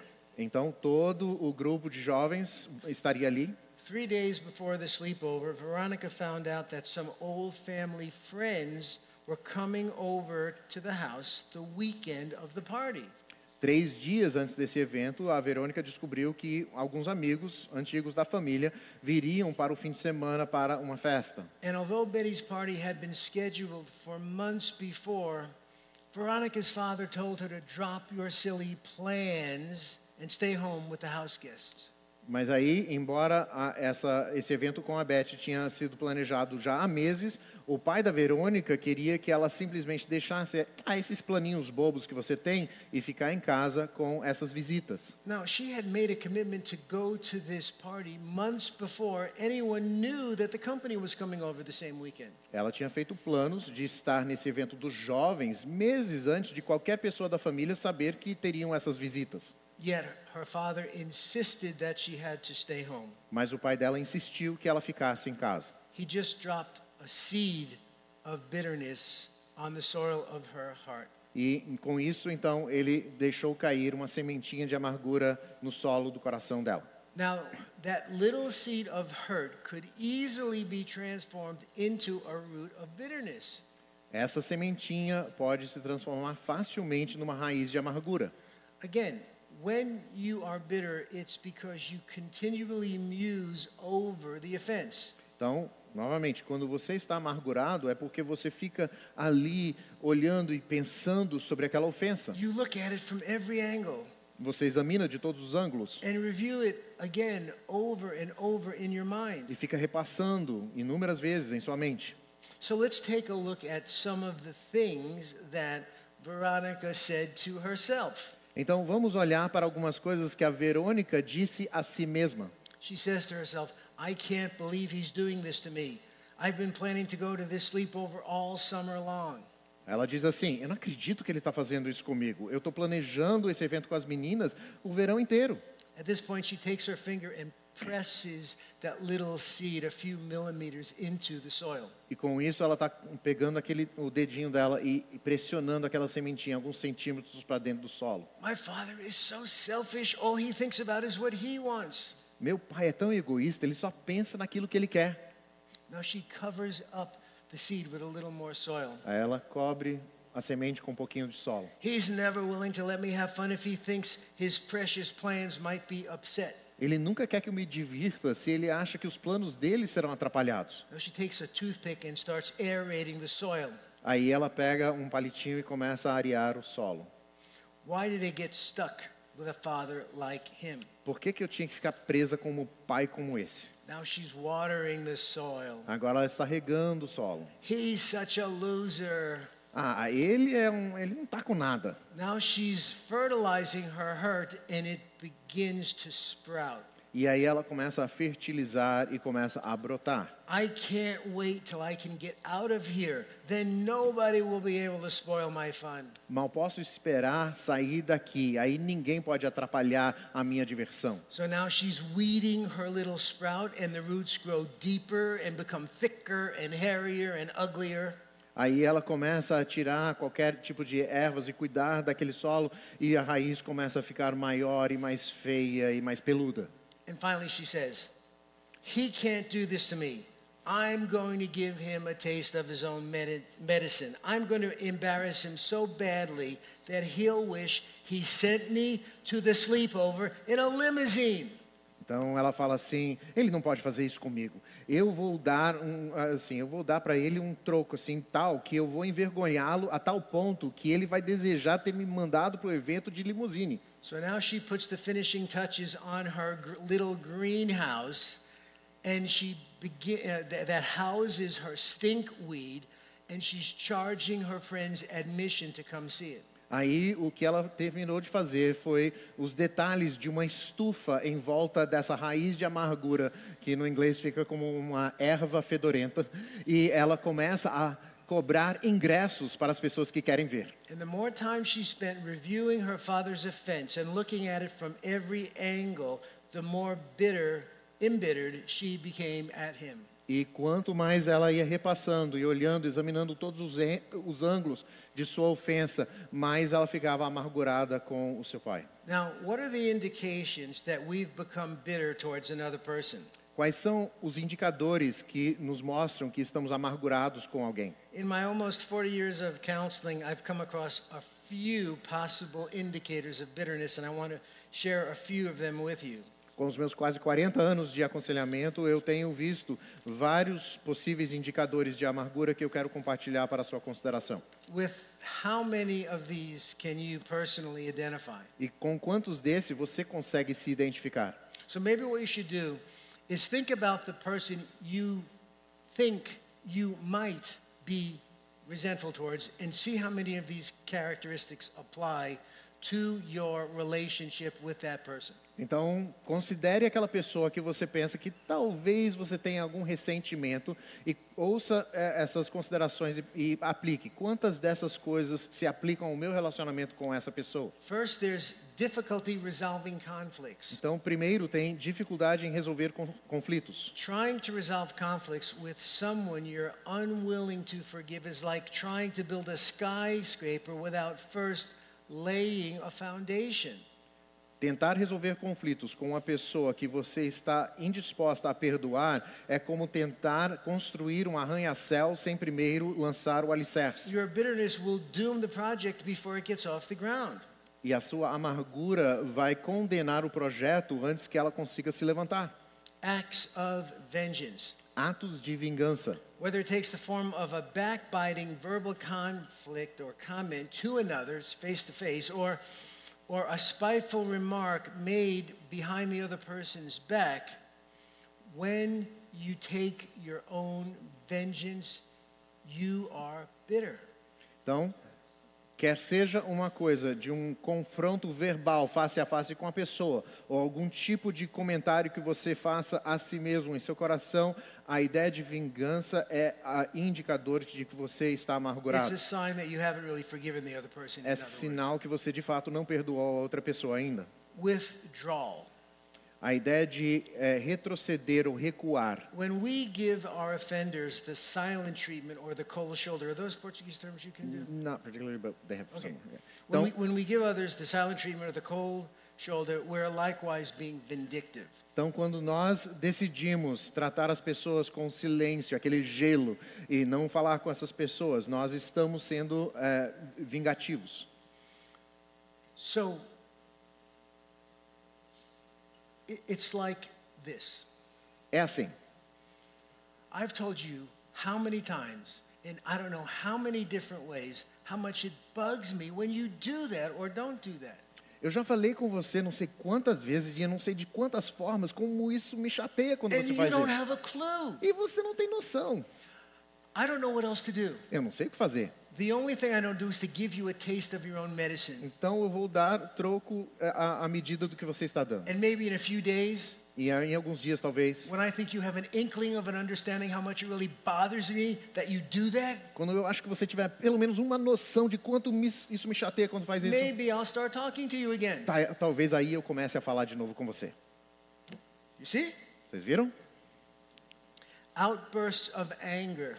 Acessos Some de of you are raiva. laughing. This is not funny. This is serious. Alguns de vocês estão rindo, mas isso aqui não é engraçado, é sério. Outburst of anger. Acessos de raiva. As we saw with Fred, bitterness tempts us to overreact emotionally. Como nós vimos no exemplo de Fred, a amargura nos leva a é, agir demasiadamente, exagerar emocionalmente. When we're bitter, we don't see each new offense on a clean slate uh, that's easy to forgive, but rather as one more item on a growing list of similar offenses with a common heading. Então, quando estamos amargurados, nós não vemos cada nova ofensa como parte de uma ficha limpa, mas de fato numa lista crescente de ofensas semelhantes, sempre sobre a- a- o mesmo cabeçalho. When he saw that toothpaste tube squashed in the middle, Então, quando ele viu aquele tubo de pasta de dente apertado no meio, this computer screen flashed open in his mind. uma tela de computador apareceu na sua mente And the heading at the top said this e o cabeçalho em cima falava o seguinte: Specific things I've asked Wilma to do over the years, and she's been unwilling or flat refused to do them. Coisas específicas que eu já pedi para a Vilma mudar, mas ela está indisposta ou não mostra interesse em mudar. And this is entry number 396 E isso aqui seria a entrada número 396. Biting sarcasm. É o eh, sarcasmo eh, ácido ou mordaz. Ironic intonations, São aquelas entonações irônicas, snide remarks, aquela, aqueles, aquelas respostas, e retrucos. mean spirited joking, O tipo de é, é, você brinca, mas brinca com já um espírito mal, eh, maldoso, scornful speech, é, um- uma fala escarnecedora. and other forms of sarcasm are often generated by. E outras formas de sarcasmo são formadas por um coração é, ressentido. Condescending communication. É, comunicação que minimiza a outra pessoa. Speaking to your offender as though he were a child or an inferior is not only a possible indication of bitterness, but it's contrary to Philippians 2 3. With humility of mind, let each esteem the other as more important than himself. Então, quando nós falamos para o ofensor como se fosse uma criança ou inferior, é, isso é uma indicação de amargura e também é contrário a Filipenses 2:3, que diz em humildade de mente, considerem um- uns aos outros como mais importantes do que a si mesmos. Criticism. Crítica. A critical, condemnatory, judgmental attitude may also indicate that you're bitter. Uma atitude que critica, condena ou julga pode indicar um problema de ressentimento, amargura. And a lot of times, this critical spirit is, is um, generated by a retaliatory motive.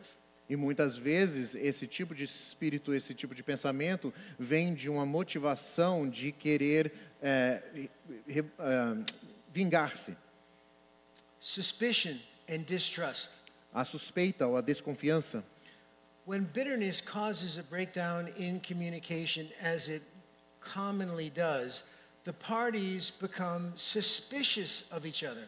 Quando a amargura causa uma quebra na comunicação, como isso inevitavelmente acontece, a- as partes começam a ficar suspeitas uma da outra. Small offenses that typically, if you're not bitter, would be dismissed with an, oh, he didn't mean anything by that kind of attitude. I've done it a hundred times myself, or he's just having a bad thought, are then interpreted with less. Então, as pequenas ofensas, aquelas coisas que você poderia descartar falando assim: ah, ele não quis dizer isso, eu mesmo já fiz isso umas centenas de vezes. Ou, ah, ele está ele tá tendo um dia ruim. Esse tipo de pensamento pode ser interpretado com motivos menos que caridosos. Intolerance. Intolerância.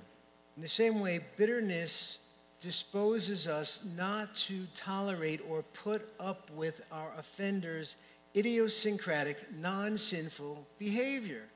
Então, é, a amargura nos coloca numa disposição de não suportar, de não aguentar as ofensas que são é, idiosincráticas. A ideia é que não são pecaminosas, são apenas a, como a pessoa age. Resentment makes mountains out of molehills. Então, ressentimento, we make a, we make a tempest out of a cup of water. Então, é, então ressentimento faz é, uma tempestade num copo d'água. Hypersensitivity. Hipersensibilidade. Tre- treating a pinprick as though someone had stabbed you the, through the heart with a knife is another indication that you're probably bitter. Então, tratar uma alfinetada como se fosse uma facada ao coração é um indicador que provavelmente você está amargurado. And and proud people, people who are not humble, are especially prone to this kind of oversensitivity. Pessoas é, soberbas são tendenciosas a esse tipo de armadilha. You haven't offended any old person, you've offended me. Você não ofendeu uma pessoa qualquer, você me ofendeu. And, and my anger is not so easily propitiated. E a minha ira não é tão facilmente propiciada. Impatience. A impaciência. Impatience involves being able to keep a biblical perspective about our troubles by not magnifying a tolerable trial so that it appears to our minds as an intolerable one.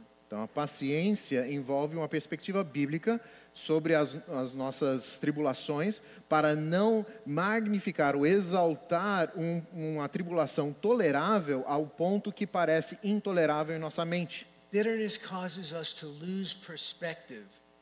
A amargura faz com que a gente perca a perspectiva bíblica. It, it magnifies a forgivable uh, offense so that it appears to our mind as something that's much more difficult to forgive. Então, ele acaba maximizando uma ofensa perdoável até tal ponto que parece muito maior em nossas mentes. And it often tempts us to resort to unbiblical means of delivering ourselves from the trial rather than waiting on God to work through our peacemaking attempts to resolve the conflict biblically. Então, isso nos leva a recorrer a meios não bíblicos ou antibíblicos de nos livrar daquela tribulação, ao invés de esperar por Deus que Ele trabalhe juntamente com os nossos esforços pacificadores para resolver o conflito biblicamente. Disrespect. Desrespeito. If the person at whom we're bitter is an authority figure, our contempt for that person will eventually make its way out of our hearts into our mouths in the form of irreverence. Se a pessoa com quem estamos amargurados é uma figura de autoridade, então o nosso desdém por essa pessoa vai chegar ao ponto de, em nossos corações e em nossas bocas, de sair com irreverência, Rebellion against authority. rebelião contra a autoridade. Rebellion hardly ever happens apart from bitterness. A rebelião quase nunca acontece separado à parte da amargura. It begins with that seed of hurt, Começa com aquela semente da mágoa, then matures into, uh, sprouts into bitterness, Então, é, amadurece, brotando na amargura, matures into stubbornness or insubordination, amadurece mais para um nível de teimosia ou insubordinação, and then develops into full blown rebellion. e aí desenvolve numa rebelião completa. Misuse of authority.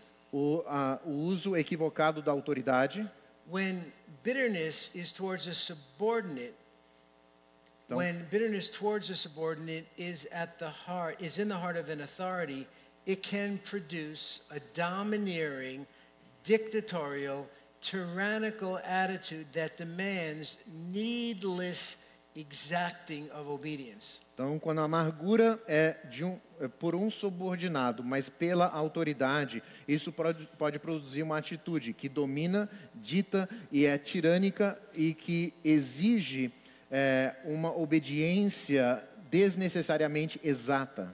Depression. Depressão. If I were to run around the campus a few times, at some point, my physical energy would be depleted and I would be exhausted. Então, se eu fosse fazer uma corrida e correr em volta do campus aqui várias vezes, em algum momento eu iria esgotar a, a minha energia física e eu ficaria exausto. The same principle holds true on an emotional level. Esse mesmo princípio também a- a- se aplica a um nível emocional. It requires great, a great deal of emotional energy to maintain a grudge against someone. É necessário usar grandes quantidades de energia emocional para manter um ranço, um- um- algum tipo de pensamento contra alguém. After several laps around the unforgiveness track, several days of bitterness, most of us will have depleted our emotional energy and become emotionally exhausted or depressed. Então, depois de várias voltas ali na pista do- da, da falta de perdão, ou vários dias nessa amargura, a maioria de nós teria então esgotado os recursos emocionais e agora ficou exausto emocionalmente, ou seja, deprimido. Doubts regarding salvation. Dúvidas referentes à salvação. Jesus, after teaching his disciples to pray, Forgive us our debts as we forgive those who trespass against us, Então, Jesus, quando estava ensinando seus discípulos a orar, falou assim: perdoe no- as nossas dívidas como nós perdoamos aos nossos devedores. said to them, For if you forgive men their trespasses, your heavenly Father will also forgive you. But if you do not forgive others their trespasses, neither will your heavenly Father forgive you. Então ele diz: se você perdoar aos outros as suas transgressões, o seu Pai celestial também perdoará a você. Mas se não perdoar os outros, então seu Pai não perdoará as suas transgressões. Our unwillingness to forgive an offender in light of all that we have been forgiven in Christ should give us pause to consider whether we truly are in the faith. Então, a nossa falta ou indisposição de perdoar o ofensor, à luz de tudo que fomos perdoados em Cristo, deve nos fazer pausar e considerar se nós de fato temos a fé em Cristo. Remembering with great specificity the details of an offense. lembrar com detalhes muito específicos, ah, ah, ou lembrar com muita especificidade os detalhes de uma ofensa. Bitterness eulogizes the particulars. Então, a amargura eh, faz como se fosse um elogio fúnebre de cada detalhe. It's actually possible by replaying the offense over and over again in your mind to, to change the, the perception of really what really happened. We call this confabulation. You can, you can add to your memory or take away from your memory. Então, a ideia é que quando você repassa e repassa a ofensa muitas vezes em sua mente, você pode começar a gerar e incluir elementos que não estavam ali e começa a fabricar um pensamento eh, e uma ficção por causa disso. But regardless of how you've been hurt, Mas independente de como você foi ferido, and I'm not trying to minimize the pain that you may have gone through, e não estou tentando minimizar a dor do que você passou, as a Christian who's trying to please God, you really have no choice but to forgive your offenders of any sins they've committed against you. como cristão, se você está comprometido a agradar a Deus, você realmente não tem escolha. Você precisa perdoar os ofensores de qualquer pecado que cometeram contra você. You say, well, how do I do that?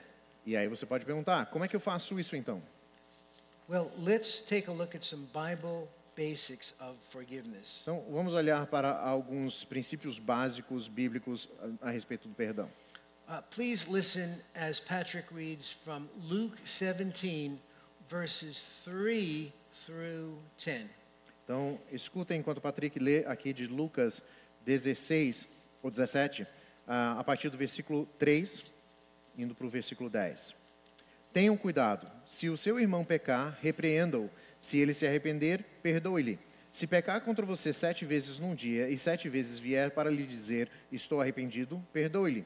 Então os apóstolos disseram ao Senhor, aumente-nos a fé. Ao que o Senhor respondeu: Se vocês tivessem fé como um grão de mostarda, diriam a esta amoreira: arranque-se e transplante-se no mar, e ela obedeceria. Qual de vocês, tendo um servo ocupado na lavoura ou em guardar o gado, lhe dirá quando ele voltar do campo: Venha agora mesmo e sente-se à mesa? Não é verdade que, ao contrário, lhe dirá: Prepare o meu jantar, apronte-se e sirva-me enquanto eu como e bebo. Depois você pode comer e beber? Será que ele terá de agradecer ao servo por ter feito o que lhe havia ordenado? Assim também vocês, depois de terem feito tudo o que lhes foi ordenado, digam: somos servos inúteis, porque fizemos apenas o que devíamos fazer. So, most of these guidelines that follow have been taken from this passage. A maioria das diretrizes que a gente vai ver, os princípios, foram retirados desse texto aqui. I will add in a few other passages for some of them. Vou acrescentar alguns textos à medida que a gente vai progredindo. First, forgiveness is to be granted only if a sin has been committed against you. Primeiro, que o perdão é, é- é dado somente quando um pecado é cometido contra você. Jesus says, if your brother sins, uh, I- if, he, if he sins, he doesn't say, if he doesn't give you what you want. Jesus diz assim: se o seu irmão pecar, ele não diz se ele não te der o que você deseja. He doesn't say if, if he lets you down, or if he hurts your feelings, or if he profoundly disappoints you. Ele não está dizendo se ele te desapontar, ou se ele magoar os seus sentimentos, ou se de alguma forma ele decepcionar profundamente. Your brother may do any and all of these things in the, per, in, the, in the process of sinning against you, but he is not in need of your forgiveness unless he sins. O seu irmão talvez faça algumas ou todas essas coisas no processo de pecar, mas ele só é passível ou tem necessidade do seu perdão se ele de fato pecar contra você. If what your brother has done to upset you is not a sin, it may be fine and appropriate for you to talk with him about the matter at some point, but not before you change your thinking about the offense. Então, se o que o seu irmão fez contra você de fato te magoou, machucou, não é pecado, é, pode ser adequado que você fale com ele em algum momento sobre isso, mas não antes que você pense sobre a ofensa e, isso, e o seu pensamento sobre isso mude. In other words, it may not be your offender who has to repent, but you must repent of your unbiblical thinking that took offense over something that didn't offend God. Em outras palavras, talvez não seja o seu ofensor que precisa se arrepender, mas você precisa se arrepender de um pensamento antibíblico que foi ofendido por algo que não ofende a Deus. So if I sin against you and you confront me, I have to repent. Se eu pecar contra você e você me confrontar, eu preciso me arrepender. But if what I did against you was not a sin, do I have to repent? Mas se o que eu fiz contra você não era pecado, eu preciso me arrepender? The Greek word for repent means to rethink, to think again. A palavra do arrependimento no grego quer dizer repensar, pensar novamente. No, I don't need to repent. You need to repent. You need to change the way you think about the offense that was not an offense in God's sight. Portanto, não sou eu que preciso me arrepender e pensar novamente, é você que precisa arrepender e pensar novamente sobre aquilo que te ofendeu para que entenda a- a- de uma perspectiva bíblica. Second principle sometimes the offended party must initiate forgiveness. É, segundo lugar, às vezes o, a parte ofendida precisa iniciar o perdão. If you cannot overlook the transgression or cover it in love, you're obligated to go to your brother who has sinned against you and rebuke him. Se você de fato não pode ignorar uma transgressão ou cobrir em amor, você está obrigado, como cristão, a ir até aquele irmão que pecou e é, repreendê-lo. So you have the option of trying to overlook the offense. Você tem a opção de tentar ignorar, não prestar atenção à ofensa. Proverbs 19:11 is the glory of a man to overlook a transgression. E Provérbios 19, 11 é a glória do homem ignorar ou cobrir uma ofensa, or to cover it in love. ou cobrir em amor. 1 Peter 4 8, love covers a multitude of sins. Então, de 1 Pedro 4, 8, onde ele diz o amor cobre uma multidão de ofensas, But de if like pecados.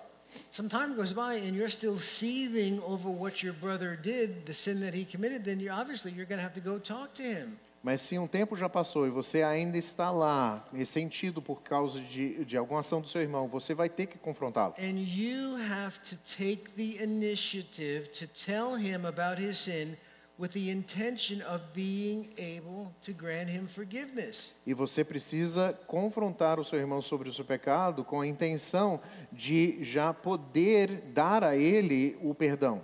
If your brother sins, rebuke him. Why? Então, quando diz se o seu irmão pecar, repreenda-o, por quê? So that if he repents, you can forgive him. Para que, se ele se arrepender, você possa perdoá-lo. Mas Você fala, mas ele pecou contra mim. Por que o pecado dele me obriga a ir até ele? Jesus não disse em algum lugar que ele deveria vir e pedir perdão para mim? Yes, he did in Matthew chapter 5 and verse 23. Sim, ele falou isso em Mateus capítulo 5, verso 23. In that passage, Jesus tells us to seek forgiveness from those whom we have offended. É, nesse texto, Jesus está falando sobre buscar é, o perdão das pessoas a quem nós ofendemos. So in the Matthew 5 passage, if you know that you've sinned against someone, you take the initiative and you go. Então, aqui no trecho de Mateus 5, se você souber que você é, ofendeu, seu irmão tem algo contra você, In você the, vai. in the Luke 17 passage, you've been offended, and so you have to take the initiative and go. Mas em Lucas 17, a ideia é que você foi ofendido e você tem a obrigação de ir até o seu irmão. It, it's ingenious to me how the Lord worked this out. É uma coisa genial para mim como Deus operou tudo isso. The one who knows about the offense is the one who goes. Aquele que sabe sobre a ofensa é aquele que vai, toma a iniciativa. If you've been offended and you know, you go. Se você foi ofendido e sabe, você vai. If you know that you offended somebody else, you go. E se você sabe que ofendeu, você também vai. Number three, forgiveness is costly. Número 3, o perdão é, é custoso. When you forgive someone, it costs you something that's tremendously expensive. Quando você perdoa alguém, isso vai te custar de uma forma muito cara, tremendamente cara. It costs you the price of the offense that you forgive. Isso vai custar o preço da ofensa que você perdoa. But more importantly, Mas mais importante, what it costs you is minutia compared to what it costs the Lord Jesus Christ to forgive you of your sins. mais importante é que o que vai custar para você é uma coisa muito pequena comparada com o que custou a Jesus para perdoar você e as suas ofensas. This is why unforgiveness is such a heinous crime in the eyes of he who judges the whole earth.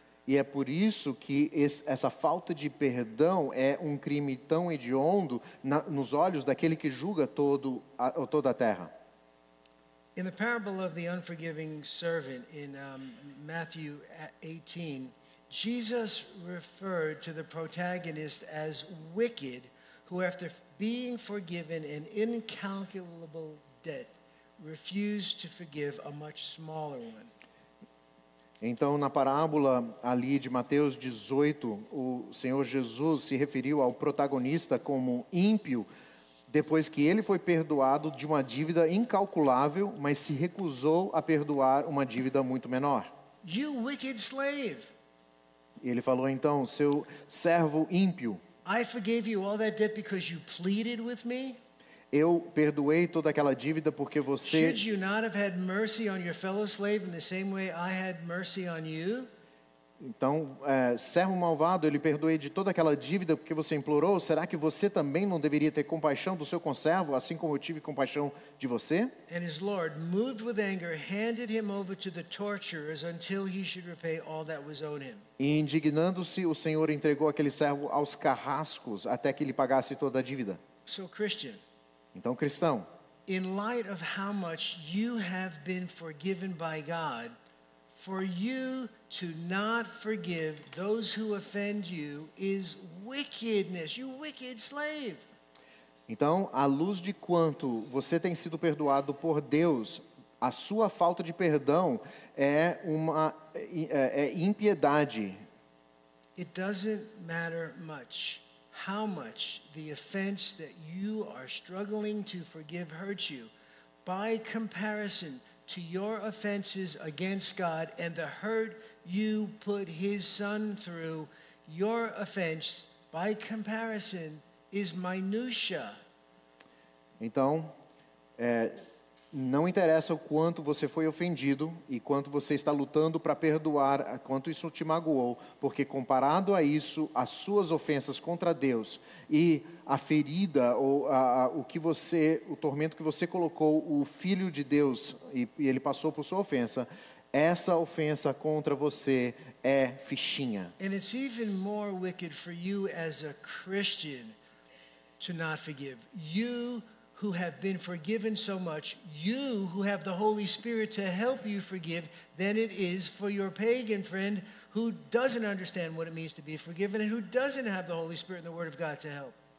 Então, é mais ímpio ainda o fato que você, como cristão, não consegue perdoar quando você tem o Espírito para te ajudar com isso, do que o seu e, amigo pagão que não tem o Espírito de Deus, eh, mas consegue perdoar. Never forget the debt that you owe God for your sin is humanly incalculable and absolutely unpayable. Nunca se esqueça de que a dívida que você deve a Deus pelos seus pecados é humanamente incalculável e absolutamente impagável. You will never be able to repay God for the trillions of reais worth of debt that your sin has incurred in the bank of heaven. Você nunca irá poder, nunca será capaz de repagar a Deus os trilhões de reais da sua dívida de pecado que está ali no banco do céu. It's a debt that has been fully paid by the death of Christ on the cross. É uma dívida que foi paga completamente pela morte de Cristo na cruz. To him you are now eternally indebted.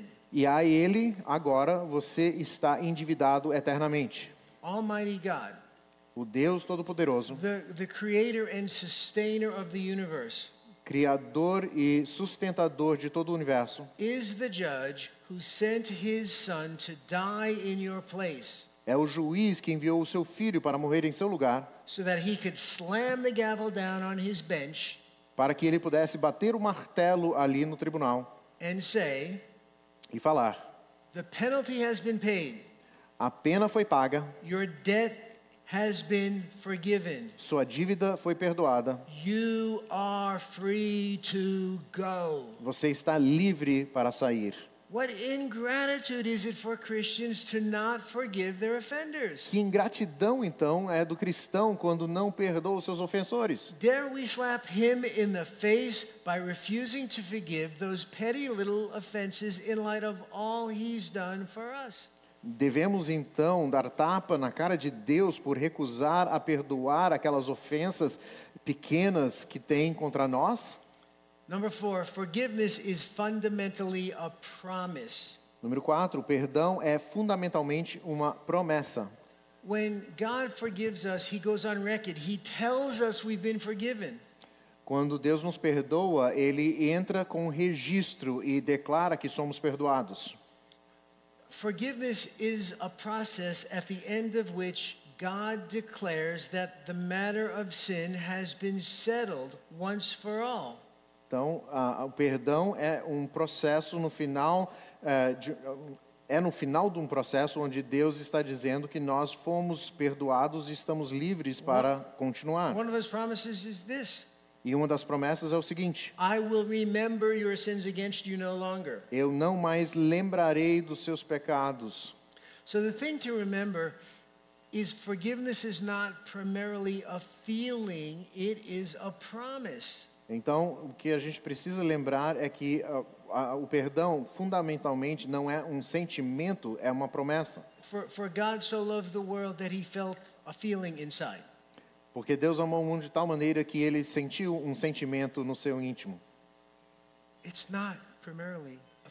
Não é, primeiramente, um sentimento. When you forgive someone, you're making a promise to that person. You're, you're promising not to. Now, when, when you verbally tell someone, Yes, I forgive you, you confront him, he repents, he says, Please forgive me. You tell him, Yes, I forgive you. When you do that, you are making a promise to him. You're promising not to hold his trespasses against him. Então, quando você chega e confronta o seu irmão, ele se arrepende e você fala: Eu te perdoo. Você está fazendo uma promessa que você não mais usará aquelas ofensas contra o seu irmão. You're also promising to impute your forgiveness to him, just like he has imputed his righteousness to your account. And uh, to him here is your offender or to Yes. Então você está prometendo aqui imputar o seu perdão ao ofensor da mesma forma que Cristo imputou a sua justiça em você quando você se tornou cristão. When you became a Christian, in addition to Christ paying the penalty for your sin, he put into your eternal bank account perfect righteousness. He deposited that gazillion worth of righteousness that you needed to be perfect to get into heaven.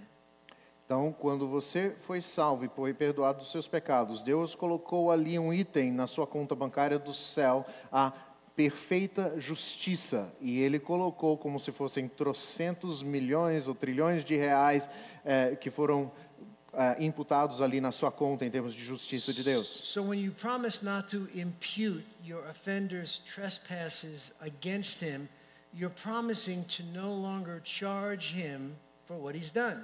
Então, quando você promete imputar o seu perdão no- como crédito ao seu ofensor, você está então dizendo que você está dando aquele aval de, de justiça ou de perdão para ele. This means you're not going to continually dwell on it in your mind and review it over and over again. E isso quer dizer que você não vai ficar repassando isso e examinando muitas vezes em sua mente a ofensa do irmão.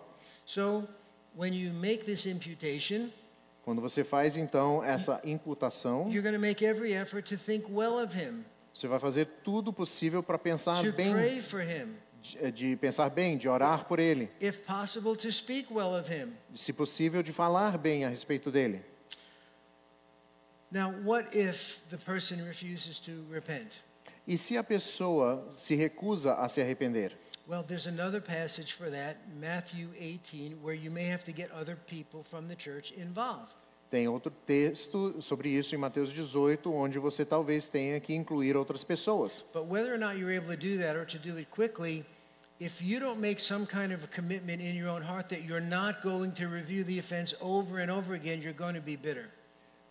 Mesmo que você faça isso e com a rapidez que você eh, queira fazer, a ideia é que você tem que fazer um compromisso em seu coração para que você não comece a fomentar a amargura. Number five, forgiveness is not the same thing as trust. É, número 5, o perdão não é o mesmo que a confiança. If someone sins against you, it's incumbent upon you as a Christian to forgive that person as you've been forgiven by Christ. Então, se alguém pecar contra você, você então é responsável de perdoar em Cristo, ou como cristão, aquela pessoa, como você foi perdoado por Deus em Cristo. So you have to kind of hand him forgiveness on a silver platter. Então, você está dando o perdão para essa pessoa de bandeja. But the trust that he lost as a result of sinning against you is not yours to give back immediately, necessarily. Mas aquela confiança que essa pessoa perdeu como resultado do pecado não é algo que você tem capacidade de dar imediatamente. He must be willing to earn the trust back incrementally. Ele deve estar disposto a ganhar essa confiança de uma forma gradual. So forgiveness is immediate, but trust may take time. Então, o perdão é imediato, mas a confiança talvez demore um tempo. And whether or not you're able to quickly trust your offender, you must always trust God to work through him and to protect you from danger. E mesmo se você não conseguir confiar rapidamente em seu ofensor, você deve sempre confiar em Deus para trabalhar, operar por meio dessa pessoa e proteger o seu coração eh, desse perigo. Number six, forgiveness does not focus on secondary causes, but rather on the sovereignty of God. Número 6, o perdão não foca nas causas secundárias, mas na soberania de Deus. Joseph, in the, in the book of Genesis, had to learn to trust in God's sovereignty. José, no livro de Gênesis, teve que aprender a confiar na soberania de Deus. We sometimes think that when David was sold into slavery, he had this really chipper attitude. Às vezes a gente pensa que quando José foi vendido na escravidão, ele tinha uma atitude toda alegre. You know, he's in this cage on top of this camel, Ele estava ali numa jaula em cima de um camelo. and they're taking him away from his brothers, Estão levando ele para longe dos seus irmãos. and uh, he's singing to himself Romans 8, 28 and 29, E ele está singing? singing. Ah, ele está cantando ali de um trecho bíblico ali ah, de Isaías. Sticks his hand through Ah, the cage and says, Don't worry, bros, you meant it for evil, but God meant it for good. You'll Aí, see. aí ele enfia a mão pela jaula. Ó, irmãos, vocês quiseram para o mal, mas Deus qui- quis para o bem. Tudo bem. But that's not what happened.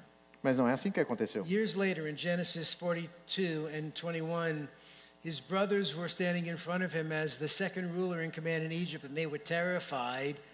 And this is what they said to each other É, em Gênesis 42, os seus irmãos estavam ali diante de José, ele sendo o segundo em comando de todo o eh, Egito, e eles estavam aterrorizados, e é isso que eles falaram. Truly, we are guilty concerning our brother because we saw the distress of his soul when he pleaded with us, yet we would not listen. Therefore, this distress has come upon us. Então disseram entre si: Na verdade, estamos sendo castigados por causa do nosso irmão, pois vimos a angústia de sua alma quando nos pedia e não lhe demos ouvidos. Por isso nos sobrevém agora esta ansiedade. In the final analysis, God could have prevented the offense that tempted us to bitterness. Em última análise, Deus poderia ter prevenido ou impedido aquilo que levou à ofensa contra nós, But he didn't. mas ele não fez isso. Forgiveness focuses not on the offender's sin, but rather on how God, in his wisdom and goodness, may be using the offense for his glory and for our good. Então, o perdão não foca no pecado do ofensor, mas em como Deus, em sua sabedoria e bondade, talvez esteja usando a ofensa para a sua glória. God may actually be more concerned about your uh, response to the offense than he is to the offense which he allowed. Pode ser que Deus está mais eh, interessado ou preocupado com a nossa resposta ou reação à ofensa do que a ofensa em si. Finally, forgiveness is an act of the will. E, finalmente, o perdão envolve um ato da volição. If your, if your offender repents, Jesus says you have to forgive him and forgive him pretty quickly. Se o seu ofensor se arrepender, você precisa perdoá-lo, Jesus disse, e perdoá-lo rapidamente. Jesus phrased this in such a way to make it clear that in absence to evidence of the contrary, you have to kind of take your offender's word and grant him forgiveness. A forma que Jesus eh, formulou a sua frase, esse conceito, foi tal que deixa claro que exceto com a evidência ao contrário, você precisa aceitar a palavra do ofensor eh, da forma que ele falar e conceder o perdão. Look at verse 4 of Luke 17. E aí nós olhando em- no versículo 4 do, de Lucas 17, And if he sins against you seven times a day and returns seven times a day, saying, I repent, you must forgive him. Então diz assim: E se ele pecar contra você sete vezes num dia e voltar para você sete vezes, dizendo eu me arrependo, perdoe-lhe. Even if it's the seventh time in one day that he asks you to do so, Mesmo que seja a sétima vez no mesmo dia, você deve perdoá-lo. Jesus doesn't, doesn't give you much time to get your feelings in line before you forgive. Jesus não dá muito tempo para você alinhar os seus sentimentos antes de perdoar. And so you're going to have to do it as an act of your will and obedience to God rather than following your feelings. Você vai ter que fazer como um ato da sua volição em obediência a Deus, ao invés de seguir nos seus sentimentos. If you wait until your feelings change before you are willing to forgive, you may never forgive the other person. Se você esperar até que seus sentimentos mudem para perdoar, talvez você nunca perdoe. Now, again, I said if your brother continues to sin and, and says he repents in, abs, in, in, uh, in absence of evidence, then you have to forgive him. Mas como eu falei, quando esse irmão ficar pecando contra você várias vezes, eu falei na falta de evidência ao contrário. Now, obviously, I don't think Jesus is forbidding you talking to him the second or the third time about, like, why are you doing this, right? Eu não estou achando que Jesus está proibindo uma conversa onde você fala assim, depois da segunda, terceira vez, é, o, o, por que você está fazendo isso? Bro, I'm willing to forgive you, but like, do you realize you've stepped on my throat three times now? Can we please talk about this? If you're really repentant, like, what's going on? Why do you keep doing it? Aí você fala assim, mano, eu sei que eh, você já me pediu perdão, mas já é a terceira vez que você pisou no meu pé aqui. Vamos conversar sobre por que, que você está fazendo isso, por que, que você fica fazendo.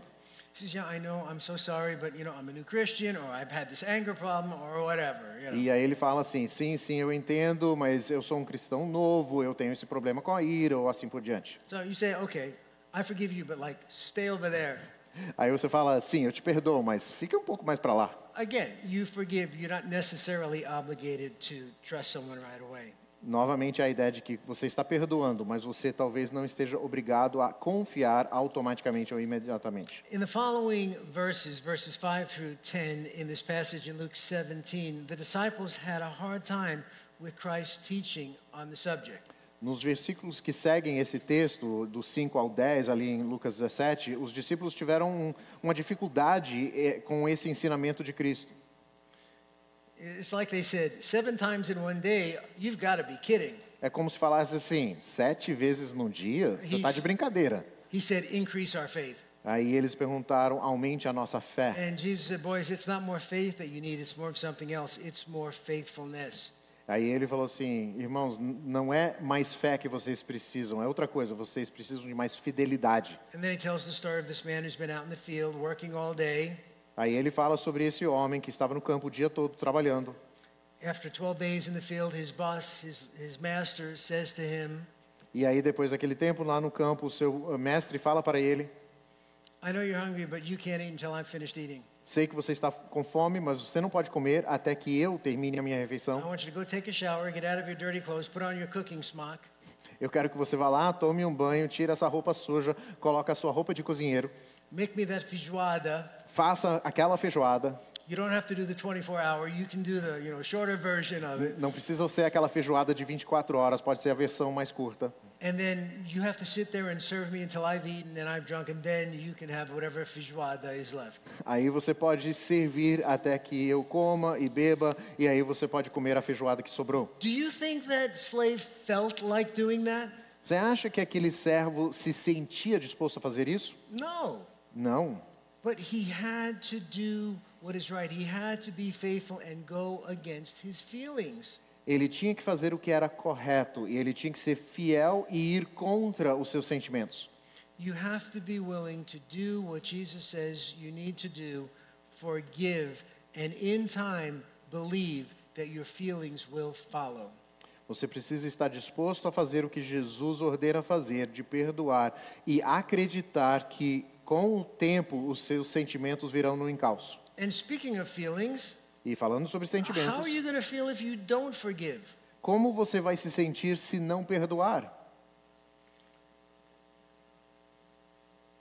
Rather than reviewing mental images from the past or laying vindictive plans for the future, seeing the face of your adversary on a soccer ball that you'd like to kick Então, ao, in- into over the goal, Ah, Então, ao invés de ficar remoendo essas imagens eh, mentais dolorosas ou do passado, ou pensar em planos vingativos para o futuro, como imaginar o rosto do seu ofensor numa bola de futebol que você quer chutar, dar aquele bico por cima do gol. maybe you should see his face with the words, I forgive you, written across. Talvez você deva olhar e ima- imaginar a face dessa pessoa com as palavras: Eu tenho perdoado você.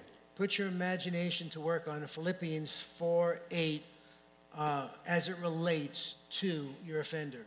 E pense e use sua imaginação para eh, trabalhar o texto de Filipenses 4:8 eh, em, que, eh, em que se relaciona ao seu ofensor. You may be surprised if you do that, how much better you feel. Você talvez fique surpreso se você fizer isso, quão bem você, você vai se sentir. As well as how quickly you'll be able to forget. E também a facilidade, a rapidez com que você consegue perdoar. Forgetting is not the result of forgiving. I'm sorry, forgetting is the result of forgiving, it's not the means of it. Então, o esquecimento não é o, eh, não, é o resultado do perdão, não é o meio do perdão. It's the final step, not the last step. Então, é o último passo não- do processo, não o primeiro. And, technically, you're not even obligated to forget. E, se a gente falar de forma técnica, você nem é, é- é- não é uma exigência que você esqueça. I mean, God is omniscient, right? Deus é onisciente, onisciente correto? He, he knows and, and has forgiven in Christ the sins that I'm going to commit tomorrow. Ele já conhece e já perdoou em Cristo os pecados que cometerei amanhã. Yet he doesn't hold those sins against me because of Jesus Christ. Mas ele não tem esses pecados contra mim por causa de Jesus Cristo. Let's pray. Vamos orar? Father, when, when we realize how much we have sinned, how wicked we are, and how much you have forgiven us in Christ. Pai, quando pensamos sobre quanto nós pecamos e quanto nós ofendemos e quanto somos perdoados em Cristo, isso nos humilha And, and, and we're thankful. e somos gratos. And Father, we, we realize that in light of what your word teaches, we have an obligation to forgive those who sin against us and repent. E entendemos a partir à luz das Escrituras que nós temos uma obrigação de ofender ou de perdoar aqueles que nos ofendem, But we cannot do this apart from your enabling power. mas não conseguimos fazer isso a parte das, do seu poder capacitador. And so wisdom Pedimos então a sua sabedoria and the ability e a capacidade and even the desire to do these things. e até o desejo de fazer essas coisas. For we know that it says it is God, the Holy Spirit, who works in us to make us willing and to make us able to do his good pleasure. Porque sabemos que na sua palavra diz que é o Senhor, pelo Espírito, que nos capacita não só para ter o desejo, mas também para fazer a, a sua vontade. And all God's people said, E ah, o povo de Deus disse amém. Amen. Obrigado. Obrigado. Thank you.